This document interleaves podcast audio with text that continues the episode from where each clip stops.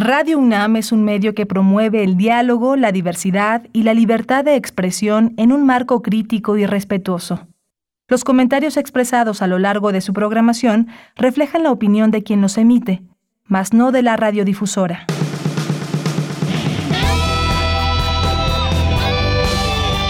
Prisma RU. Relatamos al mundo.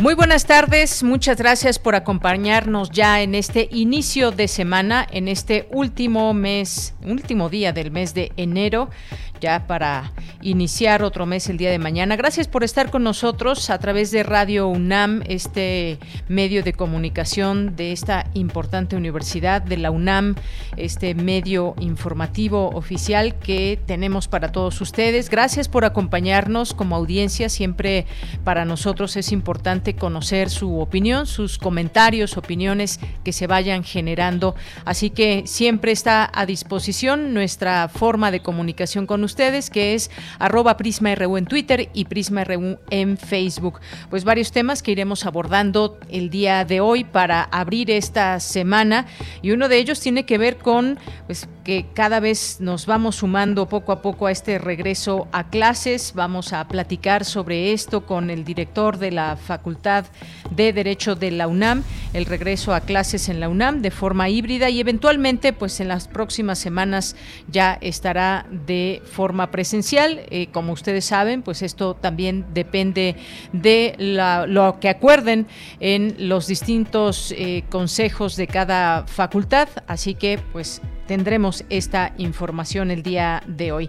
También hablaremos, eh, hablaremos con nuestro colaborador cada 15 días. Aquí se encuentra con nosotros el periodista Luis Guillermo Hernández para abordar distintos temas al análisis periodístico.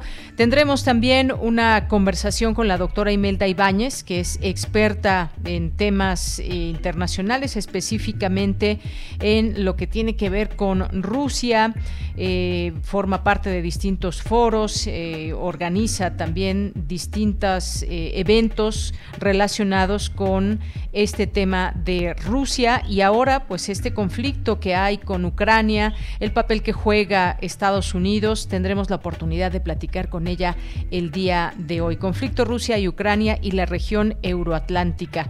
Hoy es lunes, lunes de Cartografía RU con Otto Cázares, lunes también de Cultura con Tamara Quirós, que en esta ocasión nos va a presentar el libro Los narcos políticos de Ricardo Ravelo.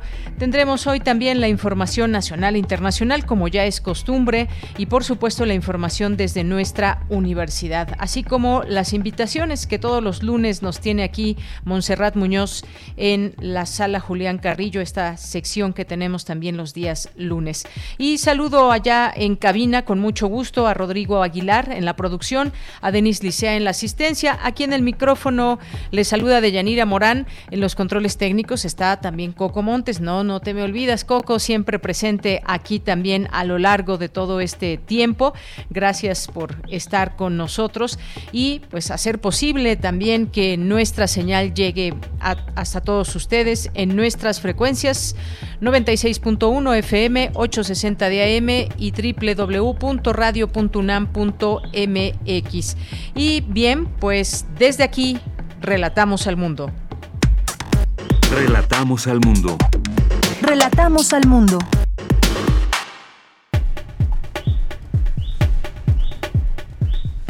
Bien, pues en resumen, en este lunes 31 de enero, en la información universitaria, hoy la Universidad Nacional Autónoma de México regresó a clases con el formato híbrido. El Instituto Politécnico Nacional, por su parte, lo hizo de manera presencial. Leonardo Lomelí Vanegas, secretario general de la UNAM, aseguró que la pandemia demostró que el futuro de la educación está en las modalidades abierta y a distancia. Indicó que si la pandemia evoluciona, como lo han pronosticado los especialistas, en las próximas semanas se podrá avanzar hacia la normalización en las distintas actividades de la universidad.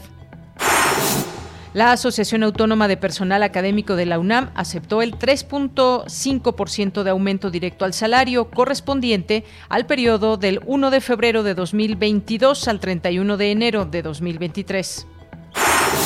La ingeniería y la psicología trabajan en conjunto en la UNAM para desarrollar estrategias que ayuden a prevenir el suicidio al identificar pensamientos suicidas en redes sociales.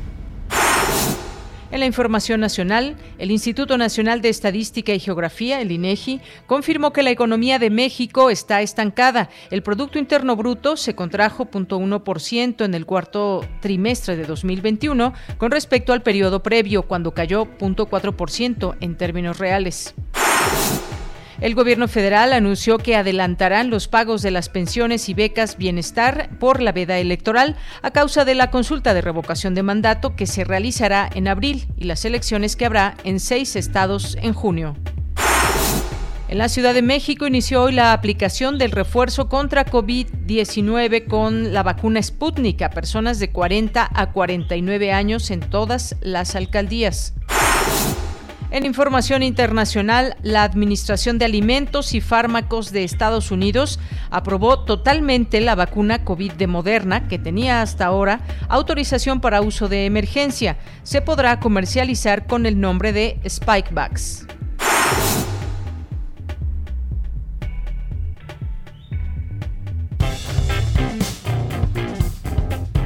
Campus RU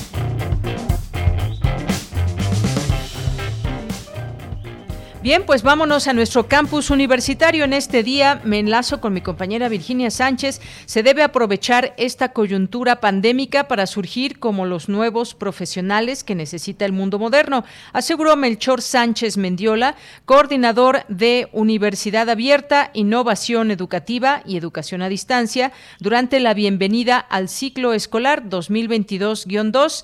Y saludo con mucho gusto a Vicky. Vicky, ¿cómo estás? Muy buenas tardes. Adelante. Gracias, ella. Muy buenas tardes a ti y al auditorio de Prisma RU. Pues con una ceremonia virtual se dio la bienvenida a las y los estudiantes que integrarán el sistema de universidad abierta y educación a distancia en el ciclo escolar 2022-2. Esos sistemas conformados por 28 licenciaturas en modalidad abierta y 22 a distancia se imparten en 13 entidades académicas con una comunidad ahora integrada por 39.082 estudiantes esto representa el 10.6% del total de los universitarios. Así lo detalló Melchor Sánchez Mendiola, coordinador de Universidad Abierta, Innovación Educativa y Educación a Distancia, quien también señaló que por primera vez el número de estudiantes en cada modalidad es casi el mismo, lo cual dijo seguramente responde a los efectos de la pandemia y a la percepción social de la importancia y grandes ventajas que tiene la educación a distancia. También subrayó que el futuro es promisorio para quienes son capaces de trabajar con un fuerte motor, motor interno motivacional, sean organizados y con habilidades para las tecnologías de información y comunicación, por lo que aseguró las y los estudiantes de estos sistemas están en el lugar y el momento correcto. Escuchemos a Melchor Sánchez Mendiola, coordinador de Universidad Abierta, Innovación Educativa y Educación a Distancia. Estén ustedes aprovechar esta coyuntura pandémica para surgir como los nuevos profesionales que necesita el mundo moderno. La universidad los proveerá de las mejores herramientas que existen para en estos momentos que continuamos con distanciamiento físico, establecer relaciones de aprendizaje y socioafectivas con sus docentes y sus compañeras y compañeros. El pensamiento crítico, una de las herramientas más poderosas para vencer la inequidad, la desigualdad y la intolerancia, es una de las habilidades más importantes que deben desarrollar en su paso por la universidad. Por su parte, el secretario general de la UNAM, Leonardo Lomelida Negas, aseguró que si la pandemia evoluciona como lo han pronosticado los especialistas, se podrá avanzar en la normalización de las actividades universitarias. Asimismo, destacó, la pandemia demostró que el futuro de la educación está en las modalidades abierta y a distancia y, como se ha demostrado en los dos últimos años, dijo, representan estas una de las fortalezas de la UNAM. Escuchemos al secretario general. El sistema de universidad abierta y educación a distancia ofrece educación de calidad y permite extenderla a muchos jóvenes que de otra manera no podrían tener acceso a los estudios en la modalidad presencial. Pero además, si algo demostró la pandemia en estos años, es precisamente que el futuro de la educación está en las modalidades abierta y a distancia.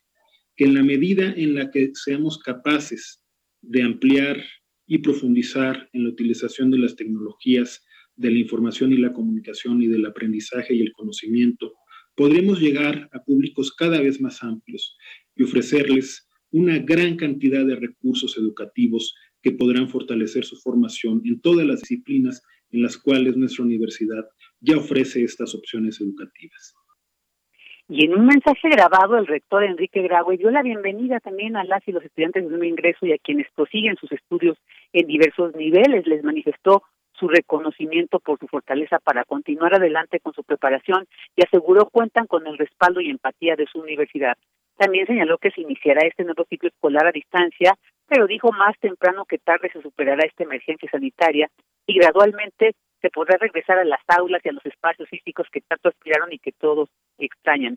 Asimismo pidió pues cumplir con estas campañas de vacunación dijo los todos los docentes y administrativos ya cuentan con la vacuna, así que entre todos hay que redoblar esfuerzo y mirar con entusiasmo, optimismo y interés hacia un futuro más prometedor como es el espíritu Puma. ella, pues este es el reporte sobre esta bienvenida a este sistema Universidad Abierta y Educación a Distancia, ciclo escolar 2022. Bien, Vicky, pues muchísimas gracias, bienvenidas y bienvenidos todos a este ciclo escolar. Muchas gracias. A ti, Deya, muy buenas tardes. Hasta luego, buenas tardes Vicky y nos vamos ahora con mi compañera Cindy Pérez Ramírez. Analizan en el Instituto de Investigaciones Jurídicas de la UNAM de qué manera proteger la democracia en un régimen liberal. ¿Qué tal Cindy? Muy buenas tardes. ¿Qué tal, Yanira? Muy buenas tardes a ti y a todo el auditorio de Prisma RU. Prevenir el ascenso de las fuerzas liberales, impedir la captura de instituciones del Estado y derrotar electoralmente a estas fuerzas son las tres acciones en defensa de la democracia. Así lo señaló Aníbal Pérez Lillan de la Universidad de Notre Dame en la discusión organizada por el Instituto de Investigaciones Jurídicas de la UNAM, el ataque a las instituciones electorales y la defensa de la democracia. El primer, el primer problema que tenemos, por supuesto, es identificar a los actores políticos que no están comprometidos con la democracia y que son potencialmente actores iliberales. La idea aquí es que los partidos políticos, los liderazgos de los partidos políticos en particular, en la medida en que son capaces de controlar las, nominaciones, tienen que hacer un esfuerzo muy particular para filtrar del proceso de nominación a los candidatos y candidatas que tienen inclinaciones claramente antidemocráticas. Que las democracias tienen que protegerse de estas fuerzas de algún modo, y la forma de protegerse es adoptar una, una, política militante que consiste en la práctica en proscribir a los partidos antidemocráticos de la competencia política. El investigador también explicó el papel de la oposición y su radicalización cuando existe este tipo de régimen, un régimen iliberal. No hay que combatir fuego con fuego. No hay que, la oposición democrática no tiene que caer en la tentación de radicalizarse y utilizar las mismas armas del régimen iliberal para combatir el iliberalismo. Lo que hace la radicalización de la oposición es que acelera el proceso de autocratización, o bien porque la oposición fracasa y entonces el régimen iliberal se fortalece y utiliza ese momento para avanzar más, o porque también existe la posibilidad de que la oposición triunfe con una estrategia autoritaria y entonces el resultado es un intento por restaurar la democracia desde una estrategia autoritaria, lo cual eh, representa un, pecado original que es muy difícil de, superar, ¿verdad? Deyanira, esta es la información que tenemos de esta conferencia de clausura del diplomado en elecciones, representación política y gobernanza electoral, reglas, actores, procesos e innovación democrática, la quinta edición. Muy bien, Cindy, muchas gracias. Muy buenas tardes. Buenas tardes, gracias por esta información. Nos vamos ahora con Dulce García, que nos tiene lo siguiente. Académicos de la UNAM avanzan en estudio para identificar pensamientos suicidas en redes sociales.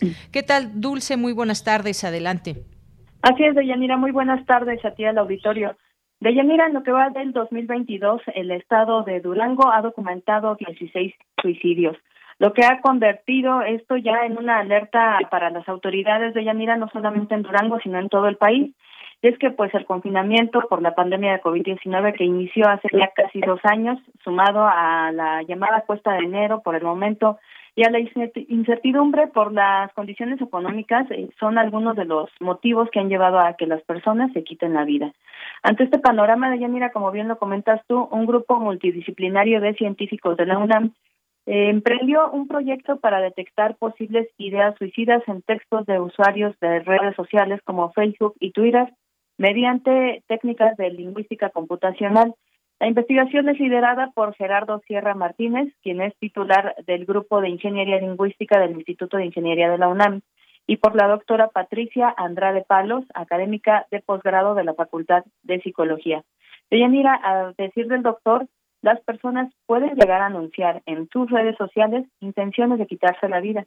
Escuchemos por qué se analizan estas palabras que tienen algunas características psicológicas que nos implican algún tipo de sentimiento, que fue el que nosotros analizamos, eh, y comparamos contra un lenguaje normal. Justamente esta comparación nos permitió categorizar entre los textos que realmente están hablando de depresión o de, riesgo eh, suicida. Y bueno, Deyanira, para ello ha sido necesario conocer las dinámicas de expresión eh, de los entornos virtuales y utilizar métodos como el análisis del lenguaje con el fin de desarrollar herramientas de detección que contribuyan a la labor preventiva. Hasta ahora se ha realizado un conteo comparativo del léxico en grupos de usuarios de Facebook y Twitter contra textos aleatorios de otros temas. Todo esto de manera confidencial, pues no se tuvo acceso a los perfiles de las personas.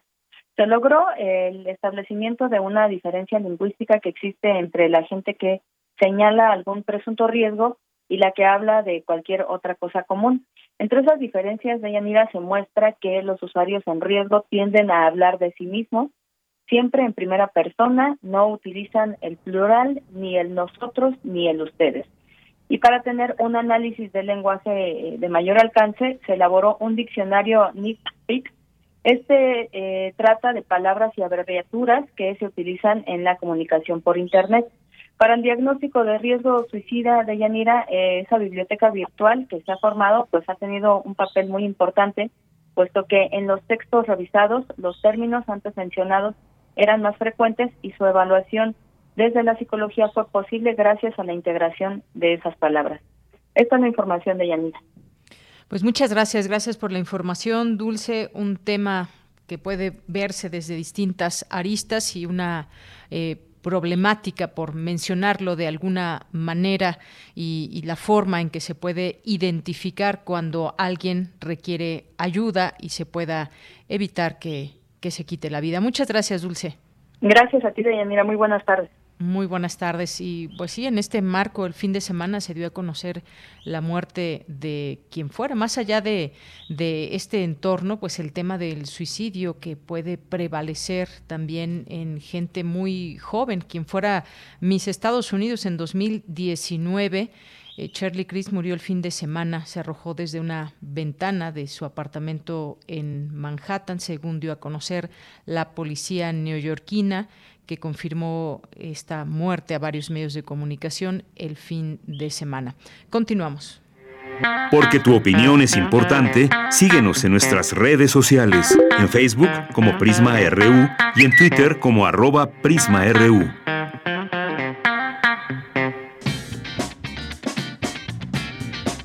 Hoy en la UNAM, ¿qué hacer y a dónde ir? Hoy cierra la convocatoria del segundo concurso universitario de carteles científicos organizado por la Coordinación Universitaria para la Sustentabilidad de la UNAM. En esta edición se abordará el objetivo número 13, Acción por el Clima, el cual propone la adopción de medidas urgentes para combatir el cambio climático para asegurar un futuro más sustentable para la humanidad. Podrán participar estudiantes de licenciatura y posgrado inscritas e inscritos en algún programa educativo de la UNAM. Las inscripciones cierran hoy. Consulta la convocatoria completa en las redes sociales y el sitio oficial de la Coordinación Universitaria para la Sustentabilidad de la UNAM. No te puedes perder una emisión más de la quinta temporada de la serie Conciencia, Psicología y Sociedad, una coproducción de Radio UNAM y la Facultad de Psicología de nuestra máxima casa de estudios. Este espacio radiofónico busca difundir la ciencia psicológica y su relevancia social para desmitificarla, fortaleciendo así el reconocimiento de esta disciplina como una ciencia. Sintoniza hoy nuestras frecuencias en punto de las 18 horas por el 96.1 de FM, 860 de AM y en línea www.radio.unam.mx. Otra opción que no te puedes perder es la serie Saben las Palabras, coproducción entre Radio UNAM y Editorial Planeta, bajo la conducción de la comunicadora y lexicógrafa Laura García. En este espacio radiofónico el vocabulario lleva conocimiento y al mismo tiempo devuelve un sentido de gusto por la vida y las cosas al nombrarlas. La serie Saben las Palabras te espera hoy y todos los lunes en punto de las 18.30 horas a través de las frecuencias universitarias de Radio UNAM. Disfruta de nuestra programación sonora y recuerda que no debemos bajar la guardia frente a la COVID-19. Si ya recibiste las dos dosis de vacuna, así como el refuerzo, aún debes continuar con las medidas sanitarias recomendadas para evitar un contagio.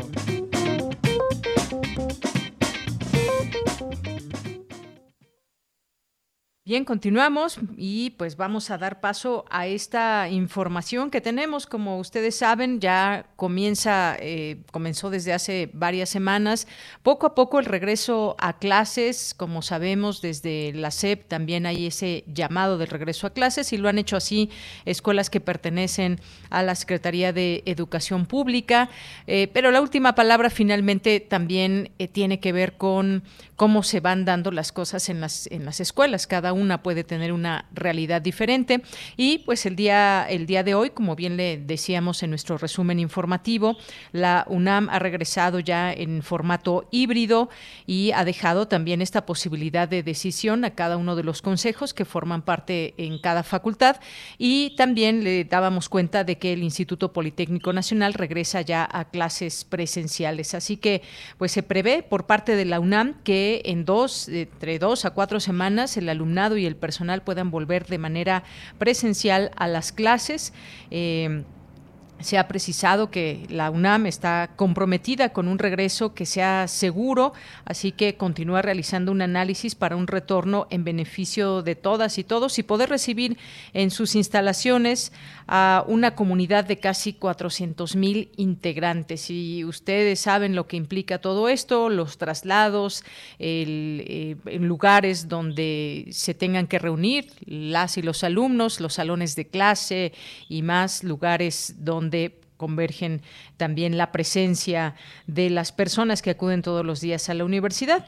Y bueno, pues ya también lo decía el propio secretario general de la UNAM, Leonardo Lomelí Negas, que es mejor esperar a que los contagios de COVID-19 sigan disminuyendo, a que pueda ocurrir un contagio masivo. Así que pues esto será muy importante seguir dando seguimiento a todo ello para que podamos tener las mejores condiciones de regreso, regreso seguro. Afortunadamente, pues ya también una buena parte de los estudiantes han tenido acceso a las vacunas para que pues puedan tener esta posibilidad también de un regreso entre más seguro mejor. Y como lo hemos mencionado también aquí en este espacio, pues serán los consejos técnicos que cada escuela o facultad eh, tengan a bien decidir sobre el regreso a clases presenciales y pues ya también tendremos esta información de cómo ha sido este primer día 31 de enero en este ciclo escolar que comienza. Y bueno, pues esta decisión, estas decisiones se van tomando al observar estos avances que hay eh, en el tema de los contagios en todo el país, el avance de la vacunación y pues las facultades, los planteles que decidan volver a las actividades presenciales eh, deben cumplir, como sabemos, con un protocolo, el cual incluye el diseño de horarios para evitar aglomeraciones. Y pues bueno, esto es parte de lo que, de lo que tenemos en torno a este, a este tema importantísimo, por supuesto, porque como sabemos hay una, hay muchas ganas del regreso a clases presencial, eh, pero también hay que hacerlo con mucho y estricto cuidado en todo esto. Así que pues estaremos muy pendientes, muy atentos. Estábamos por tener, eh, me dicen aquí también que estamos por tener una, una entrevista en unos momentos con el director de la Facultad de Derecho eh, para que nos pueda eh, tomar esta llamada.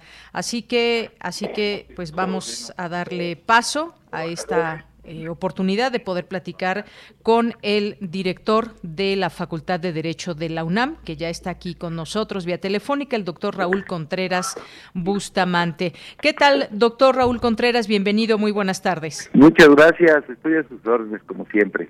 Muchas gracias, doctor. Pues estábamos dando cuenta aquí, hacía un preámbulo sobre el regreso a clases eh, presencial para la UNAM, que ya, pues bueno, está en un formato híbrido para el inicio de este este ciclo, pero pues se tendrá ya oportunidad de poco a poco ir regresando a, clases. Sabemos que cada consejo así lo decide. Cuéntenos un poco pues de esto que está sucediendo en la UNAM, específicamente en la Facultad de Derecho. Fíjese que hicimos una encuesta en diciembre y les preguntamos a los alumnos y a los maestros cómo estaba su disposición para regresar a clases presenciales o seguir en el formato de en línea. El 56% nos eh, respondió que querían regresar a clases presenciales.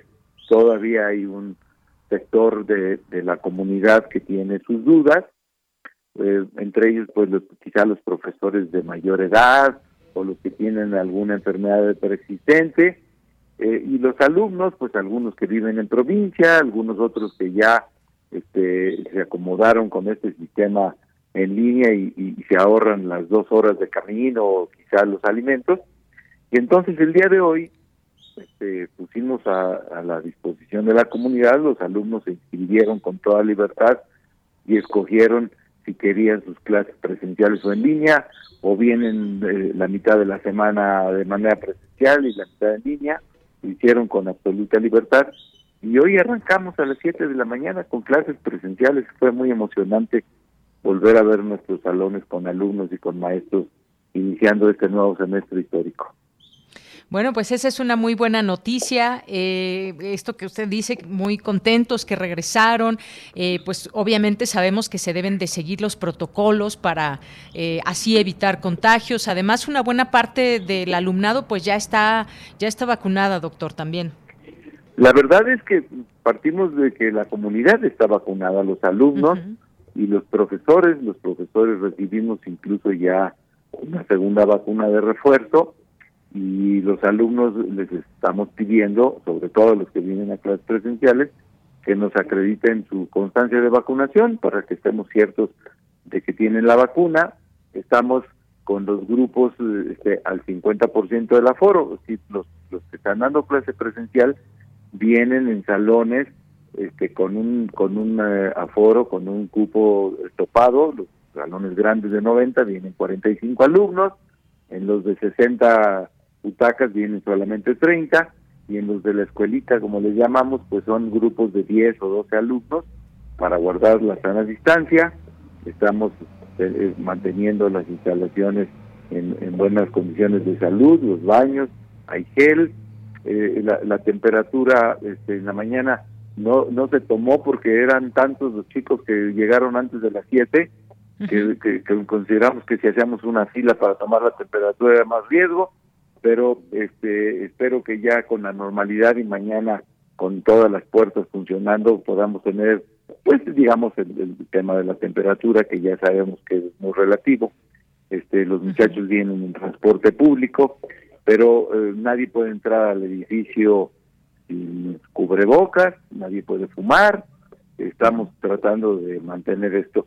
Los alumnos y los maestros que pudieran tener algún problema tienen la instrucción de que dejen de venir, tenemos la posibilidad de que entren a tomar clases de los grupos en línea para que nadie se retrase, estamos pendientes de los profesores, todos los alumnos tienen su seguro institucional este, en, el, en el INS y los profesores tienen el IST, en fin, estamos tratando de, perderle el miedo a la pandemia sin perderle el respeto. Claro, pues qué emoción seguramente para muchas y muchos estudiantes que por primera vez también eh, conocen su salón de clase, a sus profesores, a sus compañeras y compañeros. Y, también, bueno, saber que ha sido todo un reto y ha sido también, se ha hecho posible la educación a distancia por aquellos y aquellas que todavía poco a poco se irán sumando, no solamente en la Facultad de Derecho, sino también en toda nuestra universidad que es enorme con sus distintos campus pero esta es una muestra de que las cosas se pueden hacer y se pueden hacer bien para el regreso a clases presencial, doctor. Sí, tenemos que acostumbrarnos a que esta pandemia todavía va a tardar y que tenemos que convivir con la pandemia. La pandemia eh, ya hemos aprendido algunas cosas importantes de ella y tenemos de alguna manera que, que hacer que la comunidad pues venga a sus aulas. Estaban los muchachos muy contentos de estar en su campus, que es patrimonio cultural de la humanidad, este convivir con los alumnos, se habían conocido nada más por las pantallas de las computadoras, ver a profesores, sobre todo los más jóvenes, pues este de manera muy entusiasta este, impartiendo clases y creo que será muy importante pues poner el ejemplo para que otras instituciones se animen a hacer lo mismo. Claro que sí. Pues nos da mucho gusto saber que hay ese interés de, de, todo el alumnado de aprender, ese interés de iniciar un ciclo escolar, pero un ciclo también en su vida, doctor, es sin duda muy importante porque es parte de su formación y esa formación pues también tiene que ver con las relaciones personales que se puedan dar en recintos educativos como este.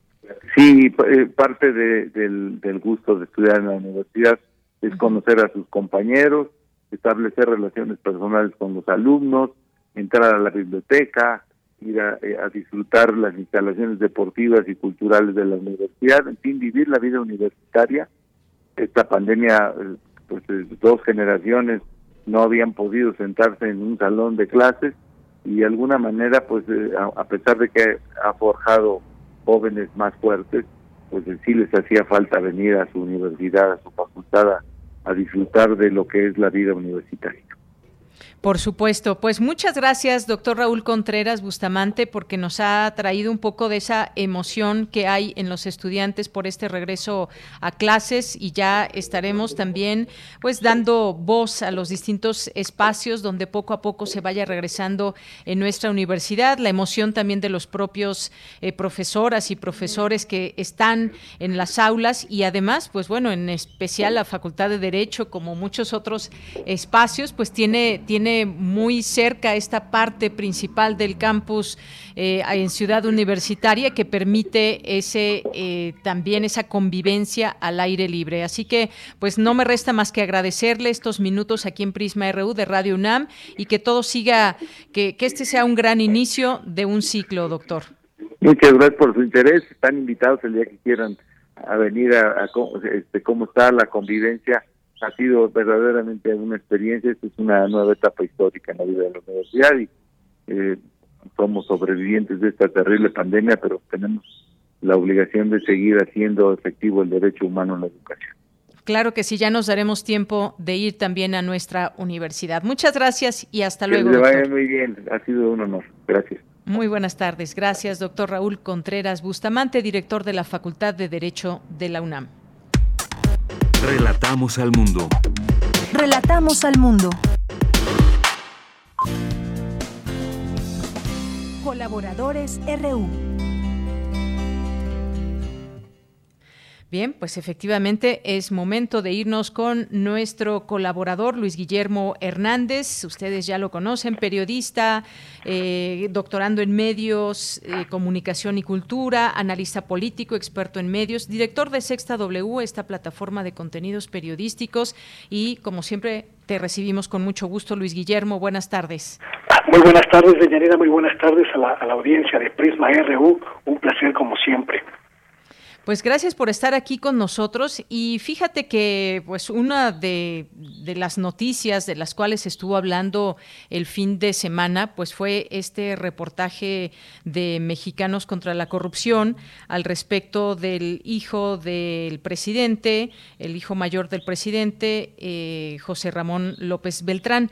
Y se habló en este reportaje, pues entre otras cosas, de ese discurso del presidente en torno a la austeridad y la manera en que vive su hijo. Y bueno, pues se ha dicho mucho sobre este reportaje, pero si te parece bien, pues vamos a analizarlo en su parte también periodística, que me parece muy importante este punto, dado que, como lo dijo el propio Raúl Olmos, que es una de las personas, uno de los periodistas que llevó a cabo este reportaje, dijo que toca a las autoridades saber si es un conflicto de interés, si hay conflicto de interés o tráfico de influencias en este, en este tema por la casa donde vivió algunos meses, eh, no se precisa exactamente el mes de 2019 a 2020, una casa que está a nombre de una persona que forma parte de un grupo petrolero y posteriormente a una, una casa donde viven que alcanza hasta donde sé, 7.6 millones de pesos.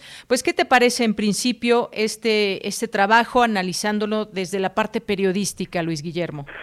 Si, si vamos a hacer un análisis del reportaje en términos periodísticos, creo que tenemos que ser muy rigurosos, eh, de en especificarle a la gente que para que un reportaje de investigación sea sólido, de todos los elementos probatorios de aquello que quiere denunciar. Es decir, el reportaje de investigación no plantea especulaciones, no plantea supuestos.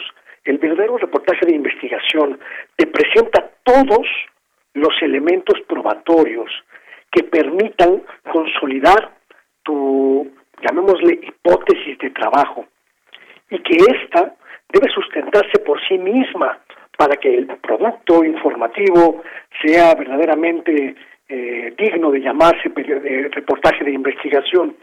Y me parece desde ese rigor procedimental, que este trabajo que hicieron eh, colegas de Mexicanos contra la Corrupción y Latinos carece de muchos elementos probatorios fehacientes, carece de pruebas fehacientes y abunda, me parece desde mi perspectiva, innecesariamente de especulación. Creo que es muy importante que la gente sepa que un periodista puede dirigir una investigación hacia cualquiera de los ángulos que considere pertinentes, pero que está obligado a presentar todos los elementos de prueba para señalar, para hacer eh, acusaciones o para dar a entender una, una información. Y me parece que este reportaje no tiene un sustento informativo sólido, más allá de la suposición de un posible conflicto de interés, de una posible vinculación o triangulación de conflictos entre el hijo del presidente de la República, José Ramón López Beltrán, su esposa y un conjunto de empresarios que en realidad terminan de conectarse en la, en la investigación periodística.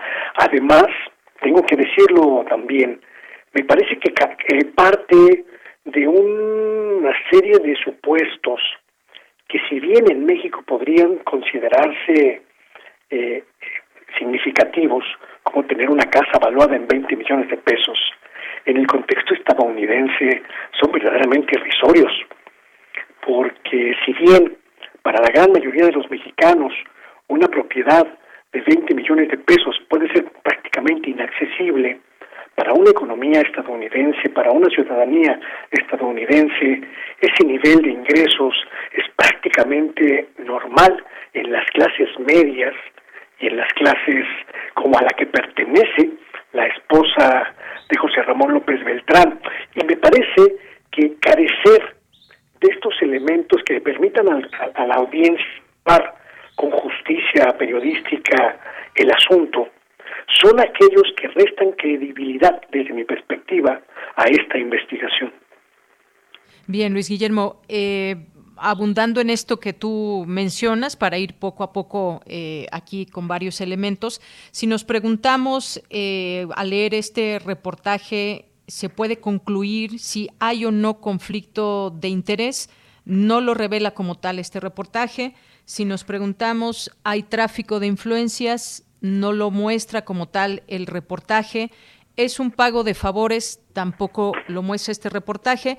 Fíjate que tuve oportunidad, seguramente tú también, de seguir eh, esta eh, investigación y lo que ha derivado de ella con, pues, en distintas entrevistas que se han dado. Eh, Raúl Olmos decía en, en el noticiario de Aristegui que cuando se recurrió a los registros de la propiedad para saber a quién pertenecía, pues la sorpresa que se llevaron es que no era, no estaba nombre ni de él o de ella, sino que estaba nombre de un ejecutivo petrolero, un contratista del gobierno mexicano desde el sexenio pasado y que eso pues ya se hacía de interés público, con lo cual, por supuesto, podemos estar eh, de acuerdo. Y que les llamó la atención quién es el dueño, por eso se hizo esta investigación que tengo entendido les ha tomado poco más de un año.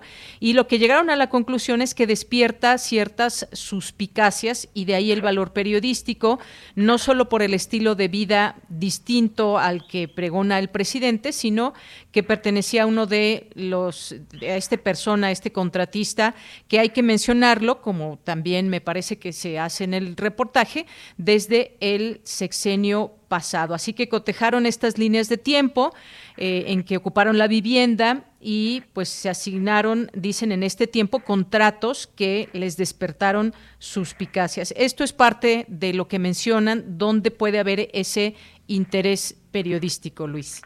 Exactamente por eso y porque también como, como tú hice ese trabajo pues exhaustivo de tratar de entender la dinámica que motivó a la revelación de este, de este reportaje en este momento. Eh, me queda mucha duda de si la especulación o la potencial eh, posibilidad de un conflicto de interés tenga el valor periodístico que se le da a la revelación de este asunto, porque un periodista eh, pues está obligado de Yanira a señalar con pruebas los hechos, no los posibles hechos. Y esa diferencia me parece sustancial. Además, un, un digo con, una perspectiva completamente eh, desprovista de animosidad eh, o, cualquier relación con, con favoritismos, etcétera, de la cuarta transformación. Me parece que eh, es importantísimo fiscalizar los gastos, los, las actividades, las eh, licitaciones de esta administración, sobre todo aquellas que podrían significar, pues eso, un potencial conflicto de interés con amigos, parientes, eh, cualquier otra persona relacionada con el presidente de la República.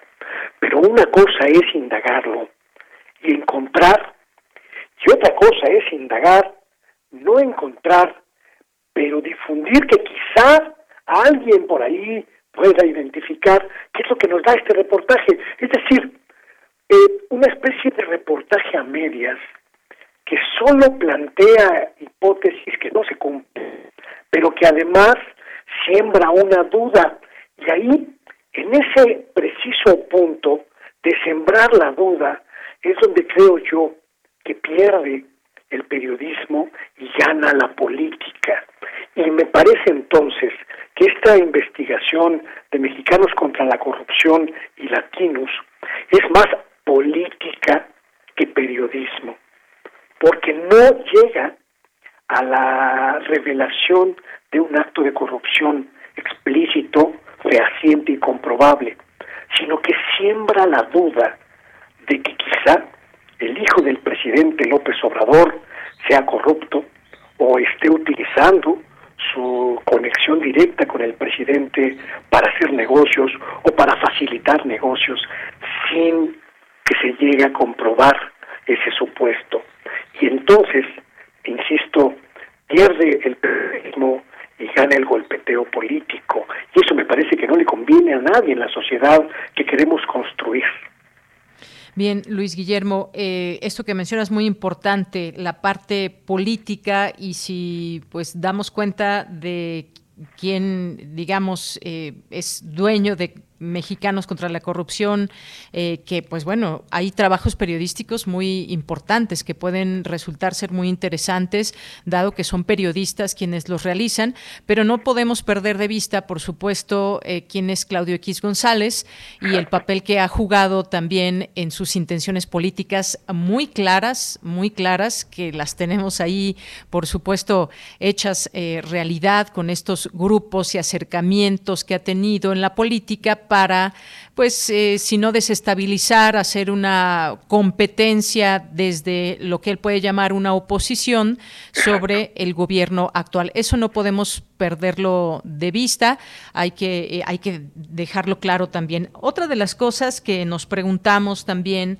al eh, leer este reportaje es, por ejemplo, pues este tema de los documentos y contrataciones, en todo caso, que pues se pueden poner eventualmente quizás al, al, servicio de la sociedad. Estos contratos que dice el propio periodista Raúl Olmos, que no fueron asignaciones directas, fueron públicas, dos de estos contratos fueron asignados en el anterior sexenio, pero hay proyectos transeccionales también. Uno de ellos fue cancelado, otro eh, de ellos es de 78 millones de dólares, me parece, un contrato más asignado a mediados de 2019, ya en esta administración, y esos son algunos de los datos que nos, nos pueden ir, digamos, ventilando hacia dónde puede ir una investigación. Dice al final el periodista Raúl Olmos, son otras dos personas también las que forman parte de esta investigación, que corresponderá ya a las autoridades investigar esta parte si hay conflicto de interés o tráfico de influencias. Fíjate que ahí hay una gran diferencia con el gran paradigma del periodismo de investigación en México, que es aquel reportaje legendario de la Casa Blanca de Peña Nieto. En aquel reportaje, si tú recuerdas muy bien, y el auditorio también lo recuerda, se comprobaba fehacientemente que la casa que habitaba la esposa del presidente de la República, Angélica Rivera, había sido entregada, otorgada por un por una empresa, propiedad de una empresa que había recibido una licitación multimillonaria para realizar un tren en Ciudad de México. El reportaje era completamente irrebatible en todos los ángulos y en todos los sentidos y comprobaba fehacientemente el tráfico de influencias y la connivencia entre empresarios y políticos que no dejaban ninguna duda y sobre todo ningún margen a la especulación. Era un hecho comprobable con los documentos que la propia investigación periodística le aportaba a la sociedad. Por eso, porque ya tenemos un antecedente en términos periodísticos de la investigación que puede ser informativa en un ángulo casi total. Eh, es que vemos este reportaje que presenta ahora eh, Mexicanos contra la Corrupción y Latinos sobre una supuesta lujosa casa en la que vive el hijo mayor de AMLO, pues con todas las reservas del mundo, porque no vemos ninguna comprobación de hechos expresos en este reportaje. Especulaciones muchas, eh, señalamientos muchos, pero pruebas contundentes de que se haya consumado un hecho, no las hay. Y eso, eso echa por tierra, estimada Deyanira, cualquier calidad periodística a este trabajo. Y yo me parece que es muy lamentable, sobre todo en el caso del estimado Raúl Olmos, un periodista de primer nivel en nuestro país, porque creo que se suma a esta serie de trabajos que ha presentado Latinos, en donde prevalece la especulación y el señalamiento, pero se carece de las pruebas y los documentos fehacientes que comprueben las afirmaciones. Bien, Luis Guillermo. Hubo ya también una respuesta en la conferencia de la mañana del presidente donde pues aludió a que su hijo, una persona de 40 años y que pues bueno, se casó con una persona que tiene dinero, es decir, deslinda, dice no somos iguales, eh, vuelve a comentar esto que en otros momentos ha señalado y pues bueno, eso es parte de lo que de lo que comentó en todo este tema. Y hay pues como tú sabes, una serie de pues de comentarios, análisis, eh, opiniones a favor o en contra de este reportaje. Yo por eso pues quería más que hablar de la nota en sí, pues hablar de esta parte periodística que puede enmarcar este reportaje sin dejar de perder de vista la parte política de que ha sido un escándalo, pues sí, puede haber sido un escándalo y sobre todo pues y aquí me detengo también eh, tu opinión sobre ese tema, lo que el presidente de México en muchas ocasiones en su discurso cuando habla de austeridad, pues bueno, para mucha gente puede sonar contradictorio eh, la manera en cómo viva eh, un hijo, por ejemplo, aunque esto pues hay que saberlo también distinguir, es el ámbito de la vida privada de su hijo no sabemos que esté metido en temas de gobierno, que sea funcionario público o que trabaje en esta administración. Esa parte, ese discurso del presidente contra lo que eh, pues hoy se ve más allá de esto que puede se puede exagerar o no de los lujos y todo este tema. ¿Cómo, cómo lo ves? ¿Qué opinas de esta parte? Me parece, me parece que es muy importante eh, señalar que la austeridad no significa precariedad, que es quizá la confusión mayor que pretendidamente o deliberadamente quieren hacernos creer quienes critican este discurso del presidente. Ellos creen, muchos de ellos suponen o quieren hacer creer a la sociedad que austeridad significa vivir en la absoluta mendicidad, que austeridad significa no tener dinero ni para comer, que austeridad significa no tener eh, prendas para vestir de marca, que no debes tener un coche Mercedes-Benz, aunque este sea de 1997, como señala el reportaje de Mexicanos contra la Corrupción. Y me parece que es muy, eh, es terrible eh, eh, disfrazar la crítica contra la austeridad republicana con el señalamiento de que los hijos del presidente o la familia del presidente no tienen derecho a tener una casa en Estados Unidos, aunque ésta haya sido rentada o comprada eh, a crédito. Me parece que es bien importante eh, señalar que la austeridad republicana es un concepto que se refiere al no abuso de los recursos públicos, al no uso, a la no utilización de los recursos públicos para el enriquecimiento personal, pero que en ningún modo, de Yanira, significa que una persona de clase media no pueda acceder a un crédito para comprar una casa de 20 millones de pesos en cualquier parte del mundo. Me parece que es muy importante también señalar que la prensa mexicana ha cometido un gravísimo error sumándose a esta dinámica de tergiversar los conceptos que son la base estructural de la cuarta transformación en su afán de golpear al gobierno del presidente López Obrador. Me parece que la sociedad mexicana entiende con mucha claridad que la austeridad significa no hacer lo que hizo la familia de Vicente Fox, que se enriqueció los hijos de Marta Sagún, los hijos de Vicente Fox, que austeridad significa no hacer lo que hicieron los hermanos de Felipe Calderón, que se enriquecieron en el sexenio de Felipe Calderón, que austeridad significa no hacer lo que pasó con el equipo de Enrique Peña Nieto durante el sexenio más corrupto y de gran saqueo en nuestro país en la historia reciente. Y también me parece, estimado Yanira, creo que es un buen momento para discutir qué le podemos permitir y qué no le podemos permitir al círculo íntimo inmediato de un presidente de México. Hace unos días, hace unas semanas, unos meses, se hablaba de la empresa de los, de los hijos del presidente, la empresa de chocolates, y se hablaba de que no tienen derecho a ser empresarios, de que no deben tener empresas. ¿A qué se va a dedicar la familia del presidente de la República en el sexenio? Del presidente de la República. ¿A qué se pueden dedicar los parientes cercanos, las personas cercanas del círculo del presidente? ¿Cuánto pueden ganar? ¿Cuánto es correcto que perciban? ¿Cuánto es correcto que logren ganar con su propio esfuerzo? Me parece que esa discusión nos evitaría mucha hipocresía y nos ayudaría también a abonar en la construcción de un marco democrático mucho más real, pero sobre todo mucho más correcto en estos en estos asuntos.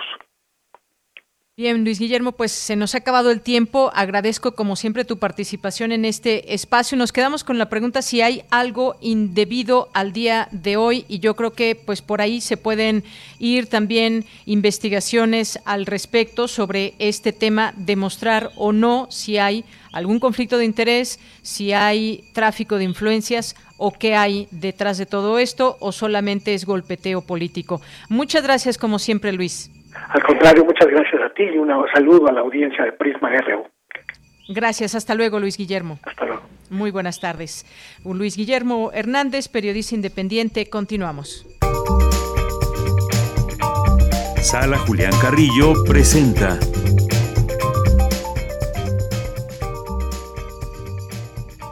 Bueno, pues ya por ahí está Montserrat Muñoz acompañándonos en este lunes, el último día de enero. ¿Cómo estás, Monse? Buenas tardes.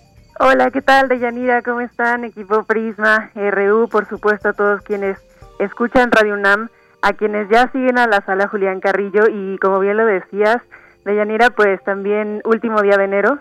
Felicidades a los que inician el semestre, eso es muy importante de mencionar no sé si quieras aplaudir radiofónicamente. Claro, por supuesto. Les mandamos desde aquí un aplauso para todos ellos.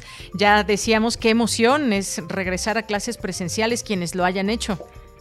Y sobre todo también agradecer que, por ejemplo, tanto en Radio NAM ha pasado cantidad de verdad infinita y tan mágica de redes con chicos de servicio social, con practicantes profesionales. Ahí más aplausos, Monse. Ah, bueno, también si se puede pedir, pues entonces un goy ahí con garra y todo. Pero Para despedirnos. No, pues sí, qué alegría también convivir con ustedes. Pues sepan también que eh, Radio UNAM, pues es nuestra radio, ¿no? Nuestra es la voz de todos, la palabra, diría León Felipe, y con ello también me encantaría invitarles a el próximo curso de oratoria que tendremos con, adivinen quién también, aplausos, Sergio Rued. Él es nada más y nada menos que uno de, de nuestros actores favoritos en la sala Julián Carrillo. Recordarán sus obras como La Confesión del Caníbal, más de teatro gótico. Y bueno, tiene un currículum impresionante. Es director del Instituto Lamel y vía Zoom va a dar un curso los sábados. Esa es una buena noticia. Inicia en marzo. Si quieren toda la información, por favor síganos en Twitter, que ustedes también van a, ahí a hacer eh, retweet con la información que les voy a poner. Pero bueno, pues será un curso eh, maravilloso como todas las, eh, las generaciones de oradores y oradoras lo han constatado. El profesor es de verdad de un carisma y de unos consejos increíbles. Si ustedes tienen la intención de mejorar en la expresión, eh, tanto en la voz como en el cuerpo, como en el discurso, los motivos, fuentes, o sea, es de verdad eh, un gran lector y con todas estas bases se acerca un programa de curso de verdad maravilloso. Si quieren informes les vamos a dar ahí también eh, pues eh, un teléfono para que se puedan comunicar, el correo de Radio UNAM y de Yanira pues esta sección también dedicada a las actividades digitales de la sala Julián Carrillo. Quiero invitarles este viernes a conocer una música que no van a encontrar muy fácilmente. El grupo se llama Fer Beira y Los Malos Hábitos. Yo como buen hábito de este año me propongo ya no comer tantas papitas, pero ustedes tienen que proponerse escuchar mucha buena música de estreno en nuestro programa a las nueve de la noche. Conversaremos con esta propuesta que tiene líricas, que tiene pues un sabor muy rockerón, vintage, pero también como medio teatral, teatresco. Ustedes lo definirán mejor con nosotros. Facebook Sara Julián Carrillo a las 8.30, entrevista con su servidora y con Fer y quien más de la banda se una. Y pues también a las 9 nos vamos con la transmisión radiofónica. Y muchas gracias también a Prisma. Ahorita compartimos vía Twitter y los que no, síganos en Facebook, Sala Julián Carrillo. Obviamente escuchen Radio UNAM para que se enteren también de la información de los próximos cursos. Y pues gracias a ti, abrazo sonoro, abrazo sonoro como siempre de Yanira y como todos los lunes de luna. Claro que sí. Pues muchas gracias. Recibimos ese abrazo muy cálido. Como cálido está hoy el clima, Monse, con mucho aire en la Ciudad de México, que eso siempre nos gusta porque nos permite ver un cielo azul. Así que ahí está, mira, ahí está. Ahí viene la Goya. Con eso nos vamos al corte, Monse. No, hombre, que se llenen los estadios de nuestro espíritu. Claro que sí. Un abrazo. Adiós. Chao. Nos vamos al Porque tu opinión es importante, síguenos en nuestras redes sociales, en Facebook como Prisma RU y en Twitter como arroba PrismaRU.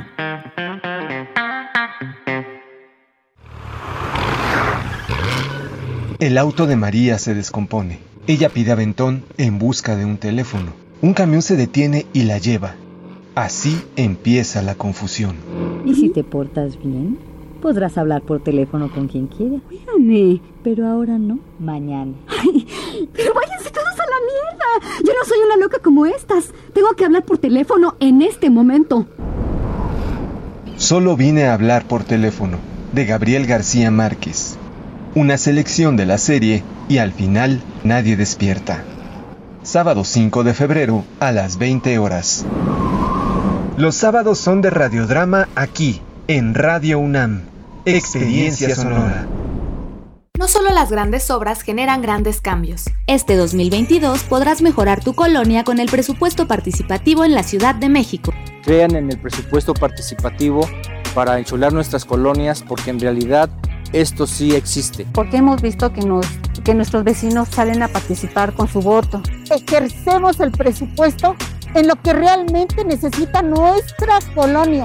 El presupuesto participativo continúa, sigue participando y enchula tu colonia. La influenza es una enfermedad respiratoria que se incrementa en la temporada invernal y puede tener efectos graves en la salud. La vacuna es la mejor forma de protegernos. Acude a tu unidad de salud para vacunar a niñas y niños de 6 a 59 meses, personas con enfermedades crónicas, mayores de 60 y embarazadas. Por tu bienestar y el de tu familia, vacúnense. Secretaría de Salud. Gobierno de México. Este programa es público, ajeno a cualquier partido político. Queda prohibido su uso para fines distintos a los establecidos en el programa. Hola Juan. Hola Oscar. ¿Ya te has dado cuenta que llevamos mucho tiempo juntándonos en esta transmisión? Y ahora nos juntamos para hacer este promocional de nuestro propio programa. Sí, hombre, por, en esta ocasión no es así un encuentro casual. Las Esquinas del Azar, todos los martes a las 10 a.m. y retransmisión los sábados a las 4 p.m. por el 96.1 de FM. Radio UNAM, Experiencia Sonora. ¿Sabes qué tienen en común? El polvo de una estrella durmiente, el moco de King Kong o el enano más alto de todos. Pues que a todos los puedes encontrar en la radio. Solo tienes que decir las palabras mágicas. ¡Hocus Pocus! Para tus orejas y escúchanos todos los sábados a las 10 de la mañana por Radio UNAM. Experiencia sonora. Relatamos al mundo. Relatamos al mundo. Mañana en la UNAM, ¿qué hacer y a dónde ir? Hoy inicia el periodo de inscripción del taller Arte y Reciclaje, organizado por la Casa Universitaria del Libro de la UNAM y que será impartido por la artista plástica Fernanda Saavedra. En este taller teórico-práctico se explorarán diferentes técnicas artísticas, desde medios bidimensionales como el collage hasta llegar a la tridimensionalidad con el ensamblaje y la escultura, usando materiales de reciclaje y de uso cotidiano. El periodo de inscripción será del 31 de enero al 7 de marzo de 2022. Para mayores informes consulta las redes sociales y el sitio oficial de la Casa Universitaria del Libro de la UNAM en casul.unam.mx, diagonal, arte y reciclaje.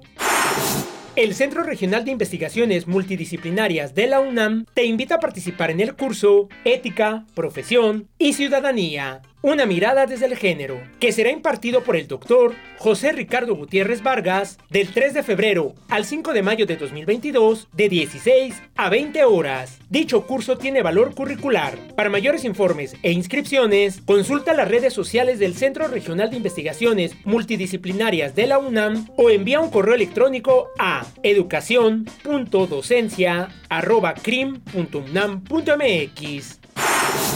La puesta en escena Tiburón de la dramaturga Luisa Pardo inicia temporada. El actor y director escénico Lázaro Gavino Rodríguez evoca la etapa de evangelización en la isla Tiburón en el estado de Sonora. Esta obra es un diálogo entre la colonia y el presente, la fe y el teatro. La nueva temporada de esta puesta en escena se presentará del 3 al 20 de febrero, los días jueves y viernes a las 20 horas, los sábados en punto de las 19 y los domingos a las 12.30 y 18 horas en el Teatro Juan Ruiz de Alarcón del Centro Cultural Universitario. Para mayores informes ingresa al sitio teatrunam.com.mx. Disfruta del teatro universitario y recuerda que durante las funciones deberás utilizar en todo momento cubrebocas, así como respetar la sana distancia. Para Prisma RU, Daniel Olivares Aranda.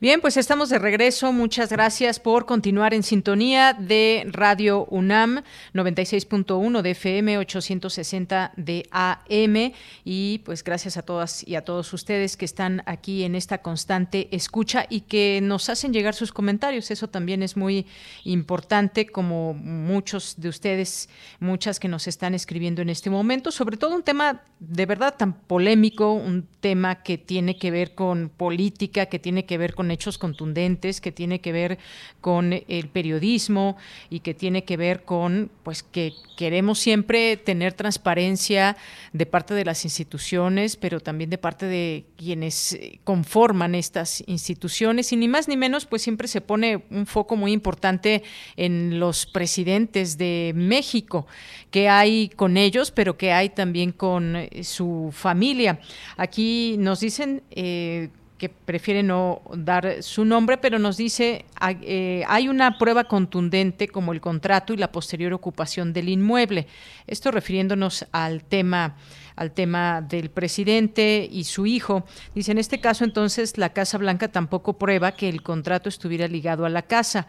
Cuando les convenía pensar mal, lo hacían, ahora no pues el presidente es el que ha promovido en la precariedad las instituciones, las dependencias en la miseria y los funcionarios en la opulencia. Ese es el problema. Bueno, pues muchas gracias aquí a quienes nos van eh, apoyando con sus mensajes que nos hacen llegar a nuestras redes sociales, que como les hemos dicho, todos aquí leemos los mensajes siempre y cuando pues no pues vengan de una manera muy respetuosa como tratamos también nosotros siempre eh, como siempre lo hacemos más bien con nuestra audiencia nuestras invitadas nuestros invitados. Eh, mm, José Ramón Ramírez muchas gracias también por estar aquí en nuestras redes sociales a Oscar Sánchez a Jorge Fra Oscar Sánchez nos dice, me pareció muy interesante y de ayuda el enfoque de este análisis. Muchas gracias. Eh, Jesús Abraham nos dice, Luis Guillermo nos ha dado claves muy importantes para entender el reportaje de Loret de Mola sobre la casa del hijo de, la, de AMLO. No es periodismo, es política. Hay que contextualizar una casa de ese valor en Estados Unidos y México. No es lo mismo austeridad que precariedad. Gracias, Jesús Abraham. Gracias también a José Luis Sánchez. Nos dice, buen fin de semana nos dice el cotillón sincronizado para tratar de manchar al titular del gobierno actual. Resulta que un supuesto trabajo de investigación se le da demasiada publicidad y termina en cotilleo de politiquería, de venganza. Eh, gracias, eh, José Luis Sánchez. Nos dice, Latinos es corrupto y Olmos. Bueno, yo coincido con lo que dijo Luis Guillermo. Estamos hablando de periodistas, eh, de buenos periodistas, periodistas de investigación y que, bueno, pues podemos tener también enfoques en torno al trabajo de los colegas periodistas y también la gente que no es periodista, pero que sigue día a día las informaciones de uno y muchos medios de comunicación. Por supuesto, también hay, hay, derecho a opinar y a criticar. Se vale todo esto y de eso se trata. Los eh, otros periodistas que forman parte de esa investigación, además de Raúl Olmos, son Verónica Ayala y Mario Gutiérrez. Bueno, pues, ¿qué más nos dicen por aquí? Gracias, José Luis, por el comentario. Josefina Mondragón nos dice de la entrevista con el periodista Luis Guillermo, solo se escucharon descalificaciones a la labor periodística y no hubo ninguna crítica hacia un posible conflicto de intereses. saludos a toda la producción. Gracias, Josefina. Carlos Yatotli nos dice, excelente entrevista. Considero que se necesita por parte de un gobierno democrático despejar claramente las dudas a través de los mecanismos de investigación que existen y están a su alcance como la Secretaría de la Función Pública. No podemos quedarnos únicamente en las declaraciones o negaciones. Efectivamente, creo que pues, los datos contundentes son los que nos dan, nos da pie o nos darán pie a saber qué hay en este entramado.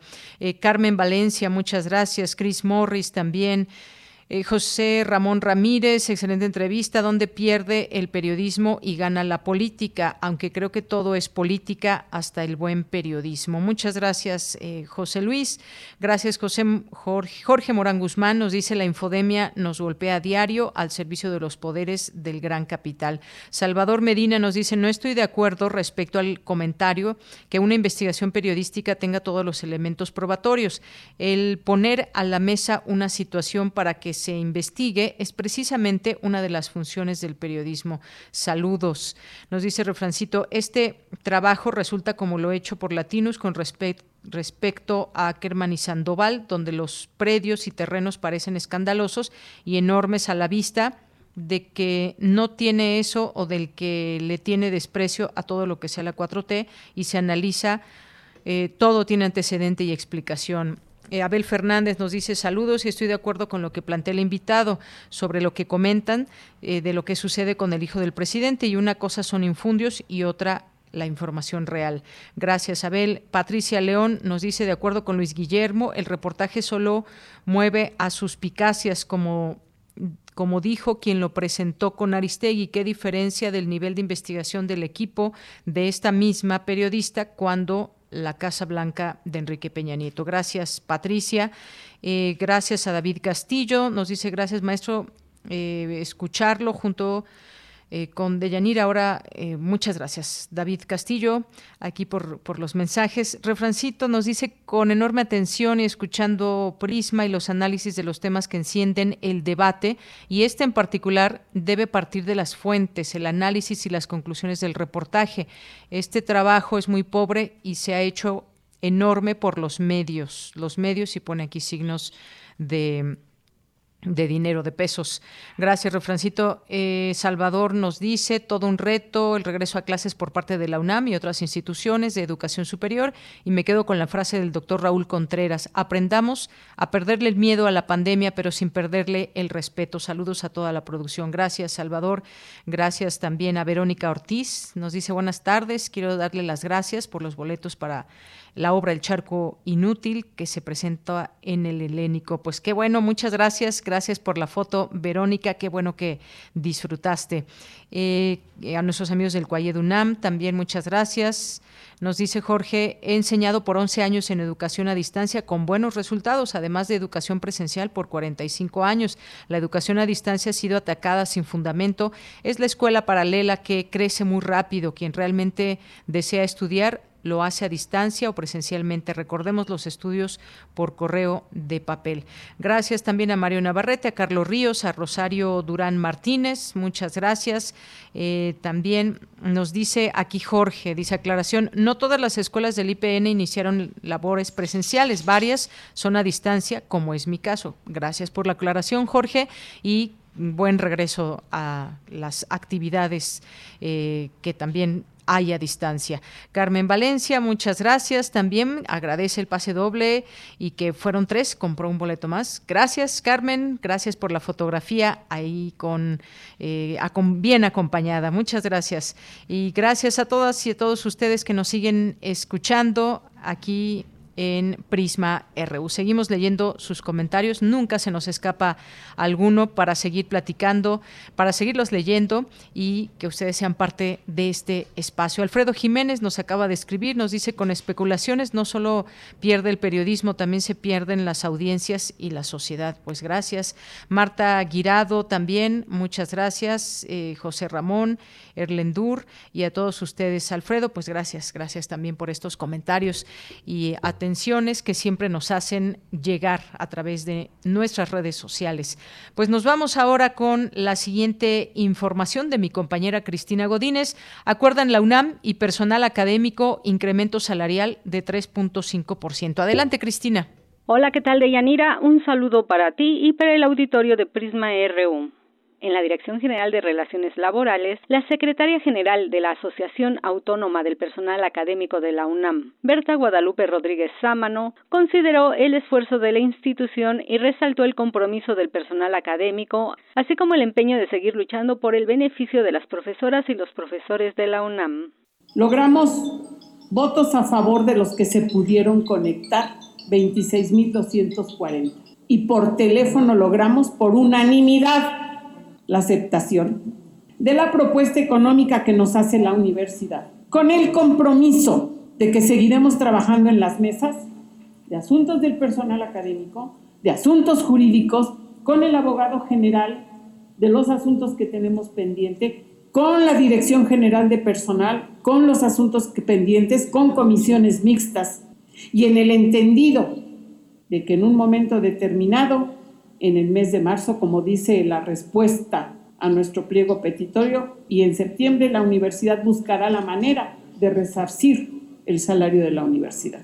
El secretario administrativo de la UNAM, Luis Álvarez y Casa Longoria, reconoció el compromiso expresado por la representación académica y externó la disposición de la universidad para continuar trabajando con ella a lo largo del año. Les quiero agradecer el haberle aceptado la oferta y haberla aceptado de la forma en que se aceptó y también cuenten con la disponibilidad y la disposición de la universidad para continuar trabajando con ustedes a lo largo del año en los asuntos pendientes.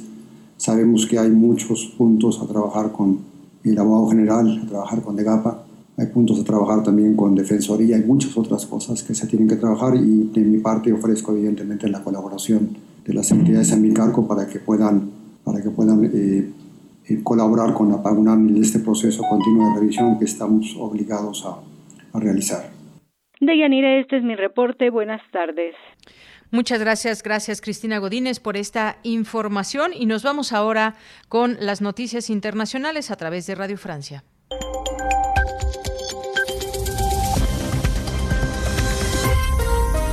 Bienvenidos a este flash informativo de Radio Francia Internacional. Vanessa Lotron lo hace en los controles. Hoy es lunes 31 de enero, 3 de la tarde en París y vamos ya con las noticias. Andreina Flores. En Birmania, la junta militar que derrocó a la líder Aung San Suu Kyi la acusa de haber manipulado a la comisión electoral durante los comicios de 2020. Suu Kyi, premio Nobel de la Paz de 76 años, cumple ya un año en prisión desde el golpe perpetrado el primero de febrero de 2021. El golpe de Estado dio lugar a protestas masivas y una sangrienta represión que ha causado casi 1.500 civiles muertos. En Afganistán, los talibanes ah, mataron a 100 exmiembros ah, del anterior gobierno, personal de seguridad y también colaboradores de las fuerzas internacionales. Así lo denuncia la ONU en un informe revelado este domingo, en el que se asegura que los dos tercios de estos asesinatos fueron extrajudiciales. Hoy se reúne el Consejo de Seguridad de Naciones Unidas para tratar la crisis político-militar entre Rusia y Ucrania. Esto a petición de Estados Unidos, que espera conseguir una resolución que frene a Rusia y le haga retirar los 100.000 soldados que mantienen la frontera con Ucrania. Moscú, sin duda, usaría su poder de veto para bloquear esa resolución. En Reino Unido, el primer ministro Boris Johnson comparecerá hoy ante la Cámara de los Comunes para dar explicaciones sobre el escándalo de las fiestas organizadas en su residencia y despacho Downing Street durante los confinamientos. Johnson es amenazado desde hace semanas por una posible moción de censura en su propio partido conservador. Com muita, muita emoção que assumo esta responsabilidade que os portugueses hoje me confiaram. Es la voz del primer ministro de Portugal, Antonio Costa, quien de manera sorpresiva obtuvo la mayoría absoluta en el Parlamento en las elecciones de este domingo. Sorpresiva porque las fracturas entre los parlamentarios de izquierda habían favorecido enormemente a la derecha en intención de voto. Corea del Norte confirmó haber lanzado este domingo su misil más potente de los últimos cinco años. Se trata del séptimo ensayo de misiles que realiza ese país en un mes, generando una gran preocupación en su vecina, Corea del Sur, y en el resto del mundo. Y el presidente argentino Alberto Fernández inicia este martes una gira por Rusia y China. Se reunirá el 3 de febrero en Moscú con Vladimir Putin y al día siguiente llegará a Pekín para un encuentro con el presidente Xi Jinping. Fernández busca apoyo político y económico justo después de firmar un nuevo acuerdo crediticio con el Fondo Monetario Internacional. Y con esto ponemos punto final a este resumen informativo de Radio Francia Internacional. Pueden consultar nuestros contenidos a través de rfimundo.com.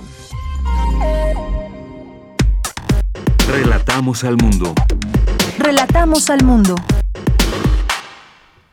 Bien, son las 2 de la tarde con 21 minutos y hemos seguido en este espacio de cerca o hemos tratado de hacerlo de qué está sucediendo entre Rusia y Ucrania y qué elementos también externos a, estas, eh, a estos dos países hay en torno a este tema. Se ha hablado, incluso hemos podido leer algunas palabras como Guerra Fría, eh, Tercera Guerra Mundial, que quizás con pues con una carga bastante fuerte en estos términos cuando hay un conflicto, pero pues hablemos con alguien que conoce del tema, que eh, pues es la doctora Imelda Ibáñez, que es maestra en estudios en relaciones internacionales, cuenta con una especialización en política exterior de México por el Colegio de México.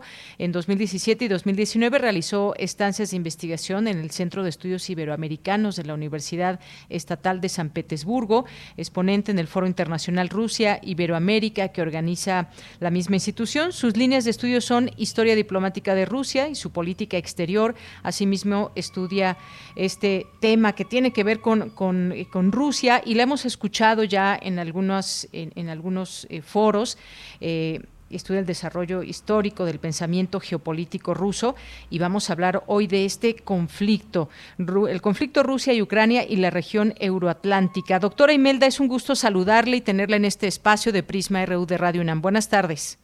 Buenas tardes, ¿qué tal? Para mí también es un gusto y agradezco la, invitación que me dan para poder compartir contigo y con tu amable auditorio acerca de, de esta posición precisamente que tiene la Federación de Rusia ante un nuevo cambio que ellos están proponiendo hacia los socios occidentales, sobre todo a Estados Unidos, y que desafortunadamente, pues el foco de tensión se encuentra ahora con Ucrania.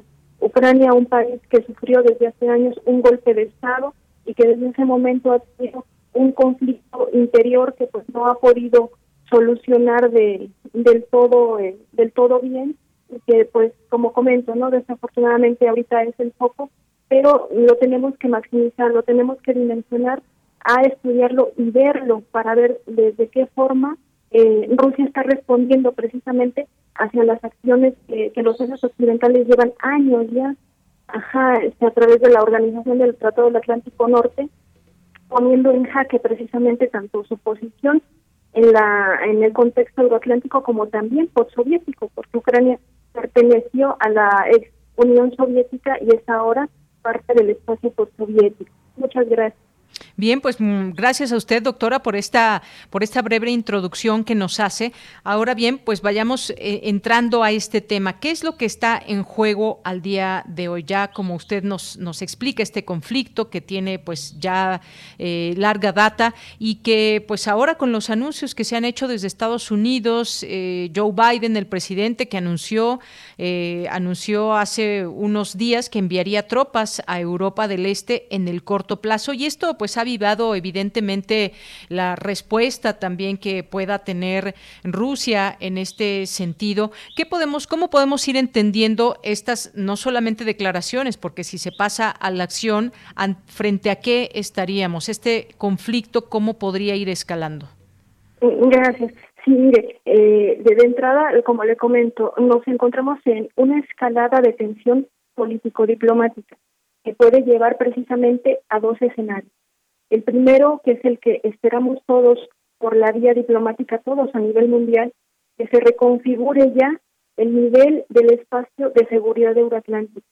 Y hay otro escenario, el que no llevamos precisamente, ¿por qué? Porque sería un escenario de deterioro y se va escalando precisamente este conflicto. Y ese escenario de deterioro no conviene ni para el interés de la proyección de la política exterior de Rusia, y obviamente tampoco conviene para los socios occidentales que desde hace ya tres décadas, a través de la influencia de Estados Unidos con la organización del Tratado del Atlántico Norte, ellos también se encuentran en jaque entre Occidente y una Rusia que ha respondido ya desde que llegó Vladimir Vladimirovich Putin como un, un país también fuerte que busca a través del multilateralismo ajá, este, proyectar su política exterior. Eh, le comento eh, que este este escenario, el primero, ¿no? Que si nos vamos hacia una negociación en donde se sienten verdaderamente a, a una forma estratégica y tranquila para negociar la situación de seguridad en, en este entorno regional, eh, lo podemos ver de la siguiente forma, la forma diplomática. Eh, Moscú desde este momento está llevando todos los niveles diplomáticos a su alcance para que esto desescale. Y le pongo los siguientes ejemplos. Eh, la semana pasada se recibió la primera respuesta por parte de el gobierno estadounidense a la petición que Moscú ya había hecho desde diciembre pasado para solicitar precisamente que se revisara la función de la Organización del Tratado del Atlántico Norte, sobre todo en relación a eh, la República Postsoviética que es Ucrania. Eh, en segundo lugar, Rusia desde este fin de semana se encuentra preparando ya un nuevo documento de proyección para actualizar su estrategia de, seguridad nacional y también su estrategia de política exterior. Bueno, su estrategia de seguridad nacional ya la ha renovado desde hace unos meses, en el, en el año 2021. Está reforzando también esa posición. Eh, el ministro de Asuntos Exteriores del Reino Unido visitará Moscú la próxima semana Moscú también se encuentra muy activa en las negociaciones del grupo de Normandía que se celebra que se celebraron la semana pasada en Francia. Parece que también tiene una posición eh, no digamos ambivalente, pero una posición eh, de forma diplomática en la que está llevando también a sentar a la mesa tanto a Estados Unidos como a Rusia para que no se escale más esta esta situación. El grupo de Normandía se creó es posterior a que eh, este, eh, estalló el conflicto en Ucrania y este grupo lo conforman Alemania, Francia, Ucrania y Rusia. Por este grupo se puso un cese al fuego en el Donbass en 2015, entonces tenemos que ver muy bien cómo se está está manifestando esta posición diplomática que, que está manifestando Rusia frente a Occidente. En Alemania, precisamente en unos días, llevará también otra sesión de este grupo de Normandía. Pienso que este, este grupo de Normandía tiene que ser la clave para ver cómo se puede configurar en el corto plazo la situación de Ucrania. A, nivel ya regional, ¿cómo está respondiendo Estados Unidos? Los medios diplomáticos de Estados Unidos, eh, a mi posición, mi análisis como especialista política de Rusia son muy pobres en este momento porque lo único que están haciendo es que a través de sus medios de comunicación están llamando a escalar más la posición, una posición de amenaza que no existe desde Rusia, eso creo que lo tenemos que dejar muy bien claro. Los rusos hoy precisamente en Consejo de Seguridad de Naciones Unidas, las cinco potencias que lo que lo que lo presiden eh, llamaron precisamente a hacer una una asamblea en donde se tocara el tema de la situación de Ucrania. Rusia declaró unilateralmente un estado de no agresión. Es decir, que en el punto más importante de la Organización de las Naciones Unidas, Rusia está declarando que ellos no van a escalar con ninguna agresión en contra de Ucrania. En cambio, Estados Unidos, como bien usted lo está comentando en, en, la presentación de, este espacio, está mandando ya más apoyo tanto económico como militar hacia Ucrania. Lo único, el, único medio diplomático que se ha visto desde Estados Unidos es que fueron precisamente ellos los que llamaron a que se realizara la asamblea de hace unas horas en, en el seno de, del Consejo de Seguridad de Naciones Unidas. Entonces yo veo que la actividad diplomática por parte de Rusia está haciendo llamar precisamente a la comunidad internacional que esto se tiene que llevar por los medios políticos, no por los medios militares. Y si bien es cierto que muchos medios de comunicación acusan de que está reforzando tropas la frontera con Ucrania, desde mi punto de vista también sabiendo un poco de la doctrina estratégica y de la doctrina militar de Rusia, es una respuesta para llamar a Estados Unidos a sentarse a la mesa de negociación que precisamente se revise toda esta situación que ha tenido durante tres décadas la Organización del Tratado del Atlántico Norte. Bien, y doctora, aquí me cuelo para hacerle esta, ese comentario, esta pregunta también, ahora que, mencionamos ya eh, a Estados Unidos, eh, lo que hace Estados Unidos, su presidente, pues dice que enviará tropas a Europa del Este, pero lo hace, dice, dentro del marco de esta alianza del Tratado del Atlántico Norte, que es la OTAN, y que los militares no estarían en el suelo ucraniano, pero sí estarían en esta, digamos, eh, frontera y que Estados Unidos, unos 8.500 soldados se encuentran en la alerta máxima. Eh, así es, digamos, como justifica esta, mm, pues esta, digamos, posible incursión, lo decimos así, porque ya hay esa advertencia o amenaza o como podamos decirlo, eh, sentencia de que podría enviar a estos soldados eh, para ser desplegados en esta, en esta región. Digamos, por ahí se escuda eh, Joe Biden para decir por qué enviaría, en todo caso, a este grupo de, militares. Bueno, sí, eh, precisamente como, como usted lo, lo, comenta, en el marco precisamente de la cooperación militar que tienen los socios occidentales con Estados Unidos, el despliegue de tropas es, es fáctico, ¿no? Es, es, es dentro de los marcos que, se manejan los, los artículos del Tratado del Atlántico Norte. Sin embargo, eh, me parece que a, Ucrania no pueden no pueden pasar porque Ucrania es un país soberano que si bien es cierto se encuentra muy herido actualmente por un golpe de estado desde 2014 por una una una desestabilización este, civil y gubernamental eh, la respuesta que está dando Rusia es, es por la vía diplomática como le comento no parte, la, la composición del esquema de, de la cooperación en torno a, a, la Organización de Tratado del Atlántico Norte siempre se ha encontrado eh, muy criticada. ¿Por qué? Porque no hay una, una forma común de todos los miembros para hacer un llamado a Estados Unidos a que intervenga en la región eh, europea de seguridad, o obviamente también la región euroatlántica. Como le comentaba, eh, Alemania y Francia, que son dos, este, dos de los grandes garantes, tanto dentro de la OTAN como de la Unión Europea, están buscando por sus medios solucionar también la posición este, actualmente de tensión diplomático-política y están buscando a Moscú. Están buscando a Moscú. Francia buscó a Moscú y activó el, el acuerdo de Normandía. El grupo de Normandía está trabajando nuevamente. Eh, eh, Alemania la próxima semana organizará precisamente bajo el el solsticio, eh, una, eh, una reunión también del Grupo de Normandía para ver cómo va este trabajo. Gran Bretaña incluso, que es el aliado noratlántico de Estados Unidos, se encontrará con su, con su canciller eh, la próxima semana con el canciller Lavrov.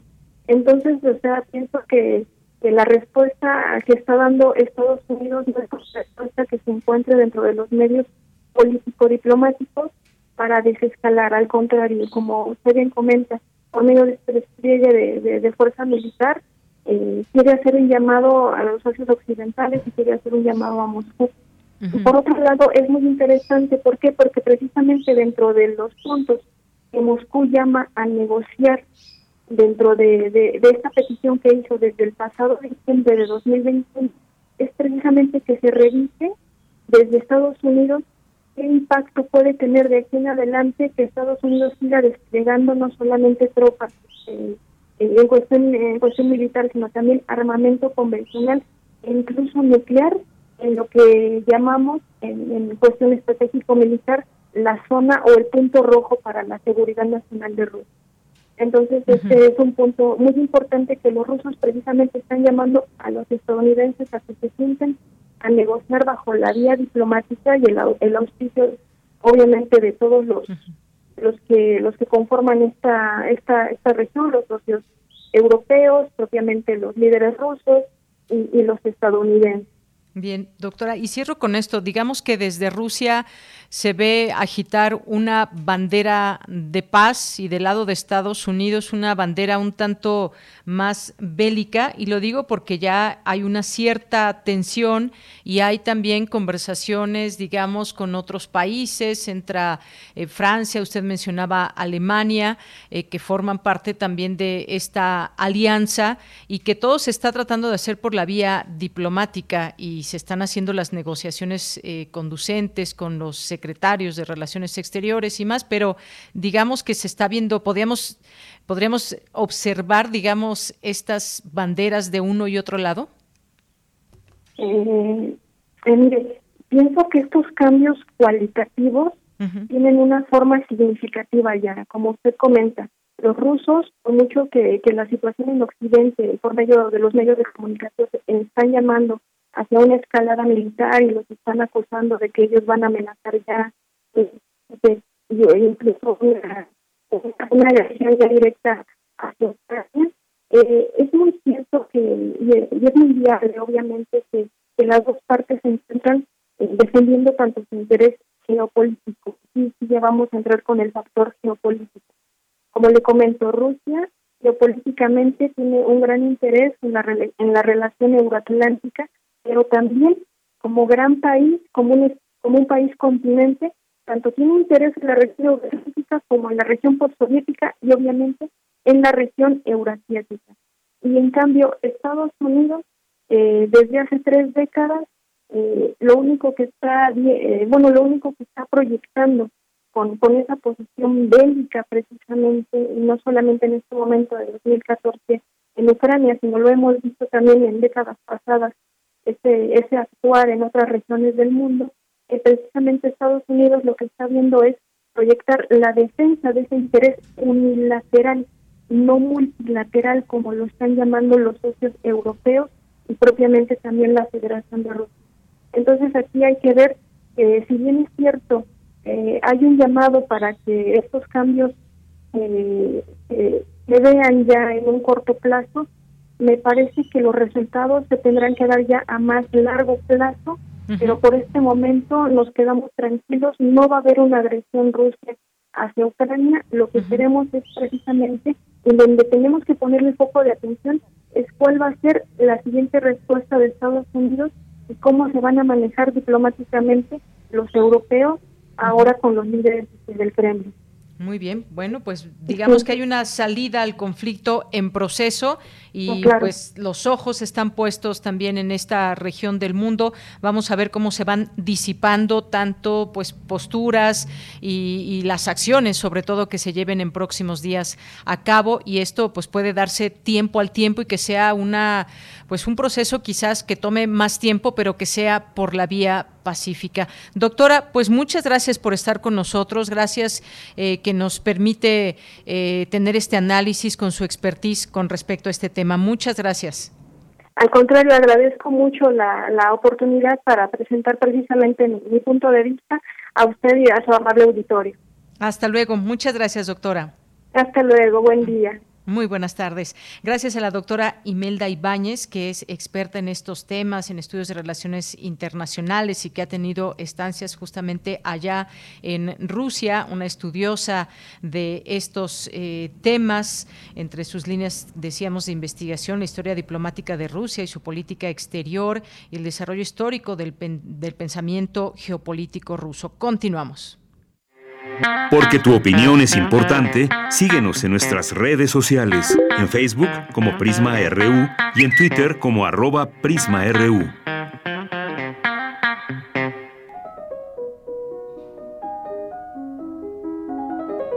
Cartografía RU con Otto Cázares.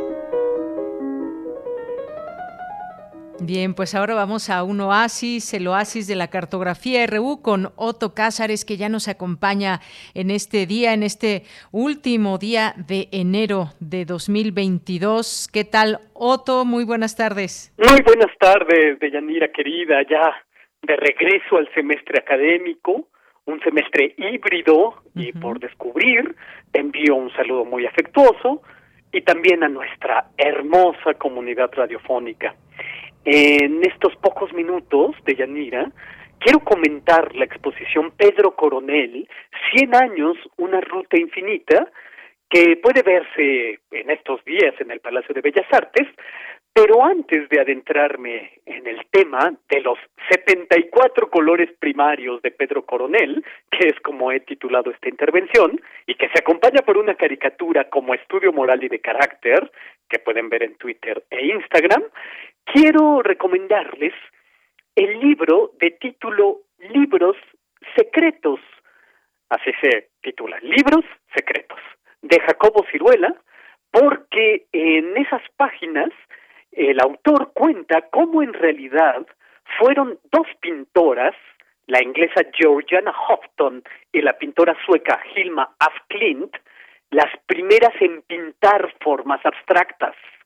Y esto ocurre años antes incluso de aquella célebre anécdota que da comienzo al arte abstracto, una anécdota que cuenta que un día Vasily Kandinsky volvía a su estudio de pintor y pudo ver a través de la ventana que había dejado abierta una pintura que por accidente había dejado colgada de cabeza y por lo tanto Kandinsky no pudo reconocer ninguna figura de las que había pintado, solo reconocía colores, formas y esto le pareció de una extremada belleza, porque con esto se daba cuenta de que podía liberarse del lastre de los objetos.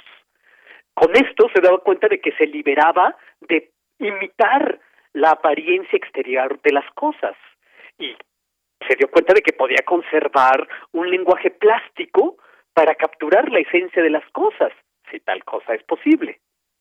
Yo les recomiendo ese libro, Libros Secretos, porque en esas páginas tampoco se elude el hecho que casi todos los libros de historia del arte sí eluden de que en un principio la abstracción tuvo un origen místico en el número, en la geometría sagrada de diagramas, de templos y sobre todo se ha hablado muy poco de que la teosofía fundada por Madame Blavatsky tuvo en la abstracción un punto muy importante. Por ejemplo, a las filas de la sociedad teosófica se unieron Piet Mondrian, se unieron Paul Klee, se unieron Casimir Malevich, otro importante pintor abstracto, y Kandinsky mismo tuvo lazos estrechos con Rudolf Steiner, otro de los fundadores de la Sociedad de Religión y Filosofía Oculta, la Sociedad Teosófica. Bueno, lo que resulta muy interesante para nuestro tema de los 74 colores primarios de Pedro Coronel es que en muchos pintores abstractos se dio la búsqueda de establecer paralelismos entre los sistemas musicales y los sistemas de color. Piet Mondrian, por ejemplo, tuvo eh, mucho contacto con un musicólogo y ocultista, Edouard Chouret, y Paul Klee era músico él mismo. En su libro, Jacobo Ciruela ubica muy bien el sentido de este paralelismo entre música y color porque la abstracción buscaba imágenes que resonaran en el interior del espectador. Por eso es que hay que ver las pinturas en silencio, para que comiencen a resonar en tu interior. Es necesario silencio, pero no un silencio reverencial ni nada, sino un silencio concentrado para visitar las cuatro grandes salas de la exposición de Pedro Coronel en el Palacio de Bellas Artes para que esas pinturas resuenen en, el interior. Esas pinturas, con sus estímulos cromáticos, pulsan como si se tratara de una cuerda nuestra sensibilidad. Hay que estar muy dispuestos para ello. Pedro Coronel afirmaba que era Paul quien le abrió los ojos para un bravío nuevo mundo. Después de ver una exposición suya en París, escribió, si este hombre ha abierto las puertas, las ventanas, todo un universo nuevo, ¿por qué no? Ese mismo día comencé a pintar. Eso dijo Pedro Coronel y eso está escrito en uno de los muros de la exposición. Si hay una ciudad de pintores, esa ciudad es Zacatecas. Ahí nacieron Francisco Goitia, Manuel Felgueres, Rafael y Pedro Coronel. hermanos, pero de propuestas pictóricas muy contrastantes, ambos grandísimos viajeros, él y su hermano, Rafael y Pedro, pasaron largas temporadas fuera del país y Pedro, de hecho, en París, donde vio la exposición de Paul Klee, ahí tuvo que sacudirse la escuela mexicana de pintura, que por supuesto para un pintor es como cargar una pesada lápida. Es una operación que tuvo lugar en los años 50 y esto le permitió a Pedro Coronel caminar no hacia una abstracción arte purista, sino a un lenguaje personalísimo entre abstracción y figuración con elementos expresionistas, siempre con una gran especulación del color. Eh, una, un camino personalísimo que al final, en los últimos años de su carrera, lo llevó a unos hermosos intentos por pintar el fuego. Ahí, en la exposición de Bellas Artes, hay dos pinturas que muestran llamas vivas. Una llama azul con espectadores y otra llama espinosa, ritual, a la que dos perros le están aullando o le están cantando, no lo sé. Nada raro para un pintor que decía estar siempre en estado de ebullición. En las primeras exposiciones de Pedro Coronel, era Juan Rulfo el que escribía el texto de sus catálogos y el creador de Pedro Páramo eh, señaló en Pedro Coronel un elemento ritual, un elemento religioso en un sentido amplio, un elemento sacrificial. En la pintura de Pedro Coronel no solo es el fuego y el color en, el, en ebullición, el color hierve, pero también aparece el color sangre, el color de la muerte. En sus pinturas, Pedro Coronel hacía un despliegue de grandes composiciones y de grandes sinfonías cromáticas, color y materia pictórica. A veces Pedro Coronel dibujaba con el tubo mismo, otras utilizaba material granulado, espeso, a veces utilizaba espátulas o esgrafiaba con el mango de madera del pincel algunos contornos. Eh, la crítica de arte Lelia Driven señaló dos tipos de obra en Pedro Coronel. Una, podríamos llamarla así, brutal, con espesor matérico, y otra de menor carga material, un poco más matizada. Pero eso sí hay que decirlo, fuera de estos, o mejor dicho, como común denominador de estos dos tipos de obra en Pedro Coronel son los colores, los que conforman un elenco variopinto, y nunca la palabra fue mejor utilizada, porque eh, piensen ustedes en el conocido círculo cromático.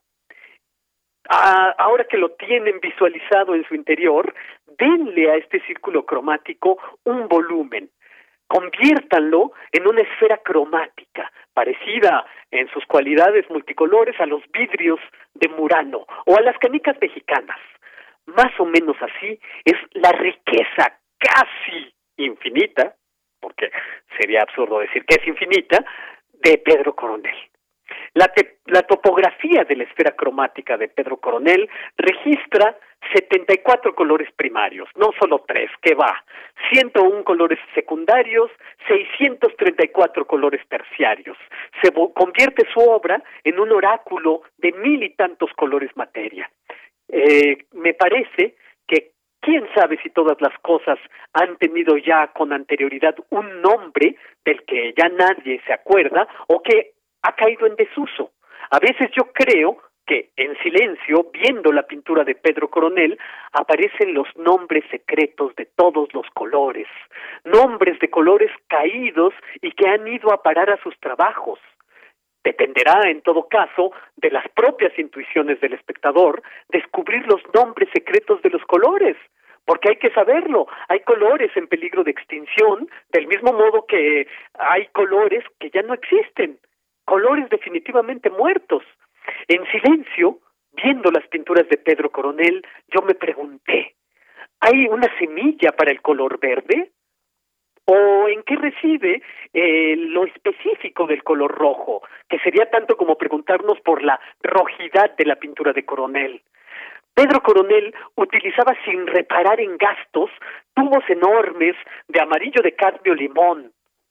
Van Gogh se intoxicó de amarillo limón o eh, no reparaba en gastos al utilizar el amarillo de cadmio profundo. Todo el talento de Rembrandt puede medirse en amarillos. El azul, el azul cobalto, que es el azul de los bereberes del desierto del Sahara, también aparece en sus cuadros. El azul de Prusia, mezclado con tierra de sombra natural y que hace visible esa oscuridad de la que hablaba John Milton. Un color órfico por excelencia, el caput mortum oscuro, que es un rojo, un rojo órfico, un rojo de sangre, un rojo de Orfeo, un rojo de Coyolxauqui, eh, esas ese color caput mortum oscuro lo utilizaba muchas veces Pedro Coronel como base de color para sus pinturas. O utilizaba el color verde hierba. Walt Whitman decía del verde que espigaba eidolones y decía que el verde está más allá de todos los matices. Espigando verde sería la frase perfecta para un verde Windsor utilizado por Pedro Coronel.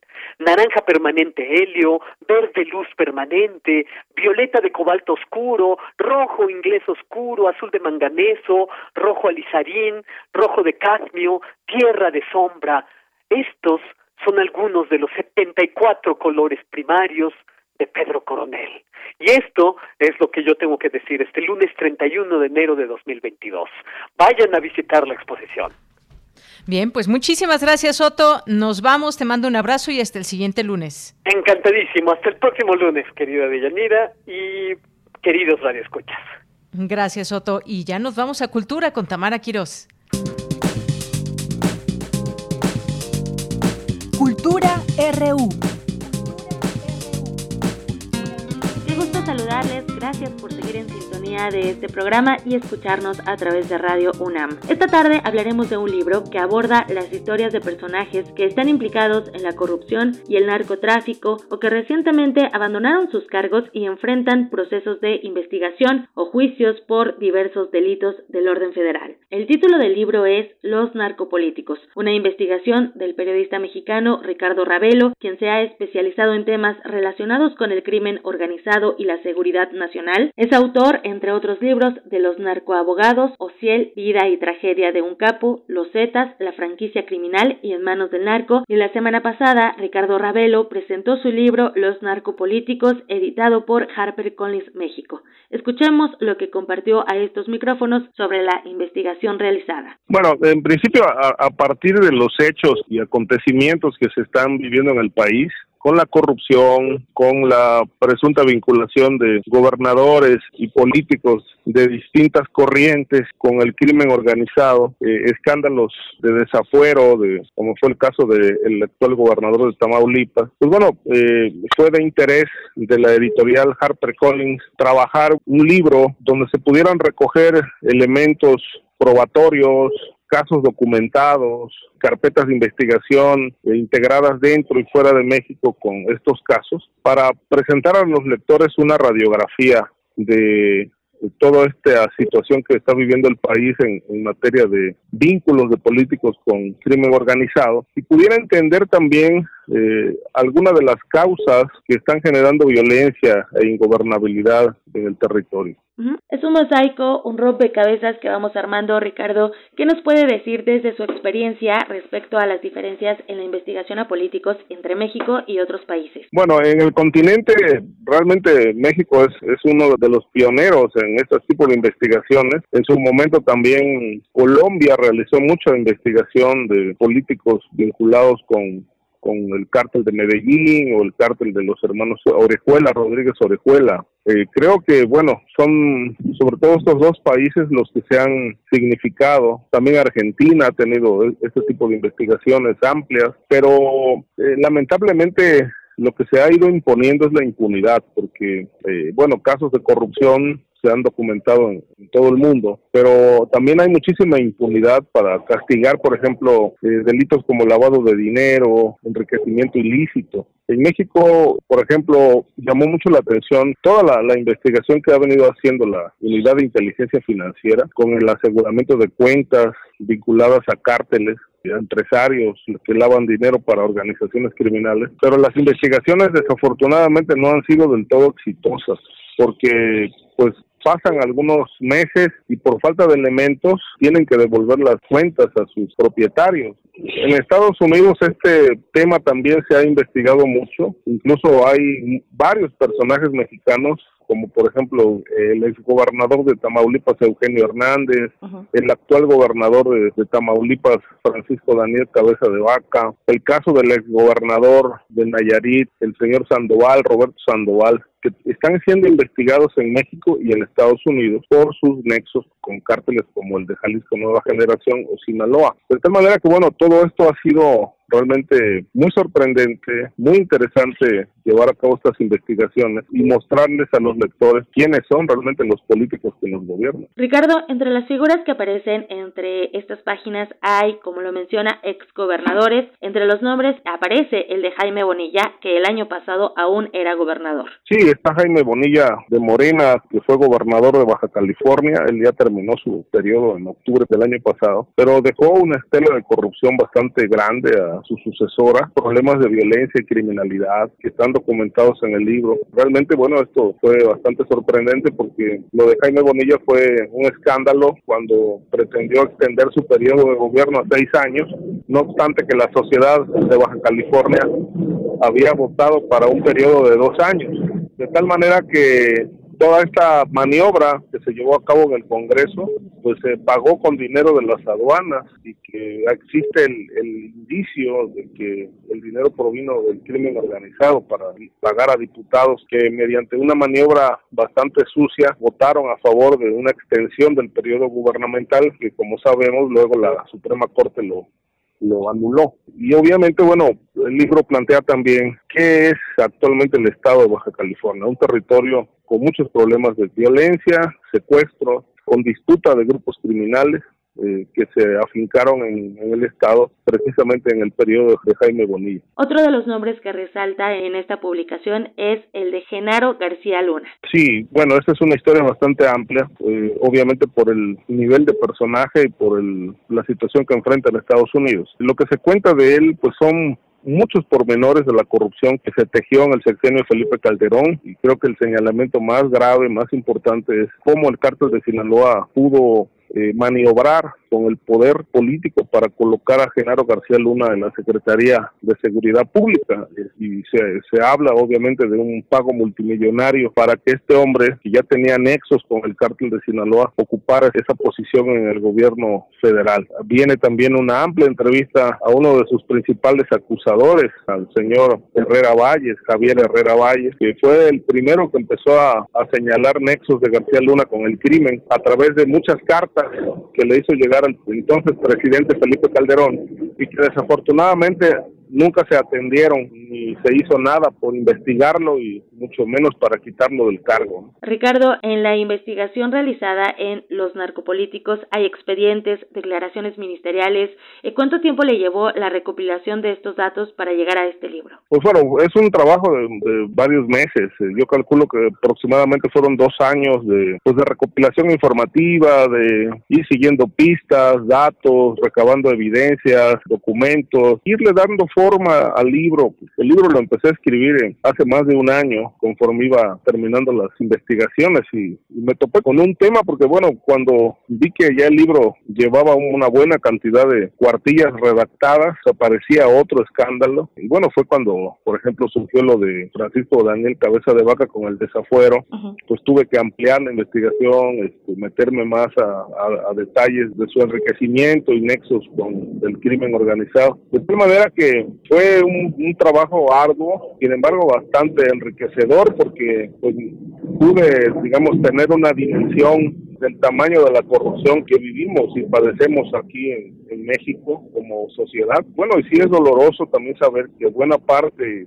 de esta corrupción que nos afecta pues no está siendo investigada ni está siendo juzgada por las autoridades. Hay exgobernadores en prisión, pero también hay muchísima impunidad y casos que deben investigarse y castigarse. Eh, Ricardo, desde su experiencia, ¿qué hay en torno a la protección a periodistas en México, sobre todo en estos temas delicados que hay en este aspecto del ejercicio periodístico? Mira, es muy complicado hacer periodismo en México y, menos un periodismo de investigación que trate estos temas. Siempre va a haber incomodidades porque los políticos lo que no quieren es que la sociedad conozca qué nexos tienen y cómo se han enriquecido. Cuando un periodista investiga, obtiene fuentes, datos, evidencias y las hace públicas, esto genera muchísimo enojo en los hombres del poder y esta es la razón, sin duda, de que haya muchísima violencia contra los periodistas y medios de comunicación. Es la causa de muertes y desapariciones de muchísimos reporteros. Los casos siguen sin investigarse, siguen impunes. También, digamos, cuando un reportero se mete a investigar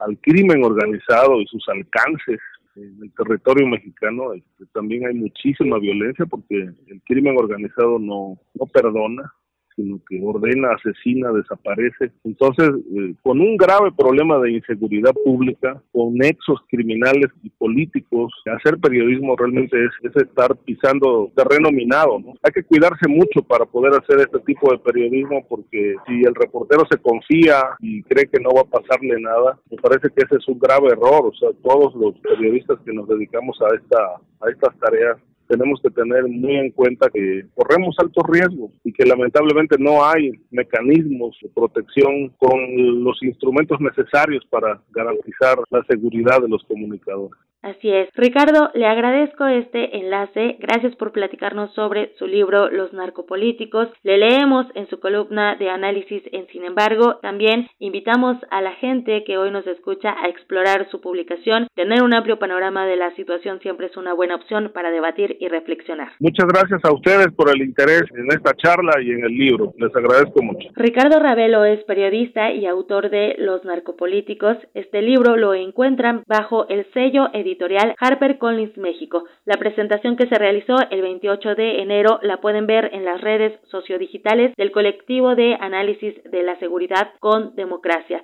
El autor estuvo acompañado por Raúl Benítez Manaut, presidente del colectivo CACEDE, el periodista Julio Astillero y la investigadora Guadalupe Correa Cabrera. Deyanira, regreso contigo. Que tengan excelente tarde.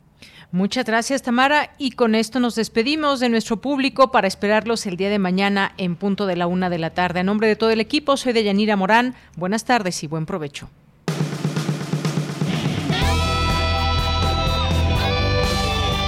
Prisma RU.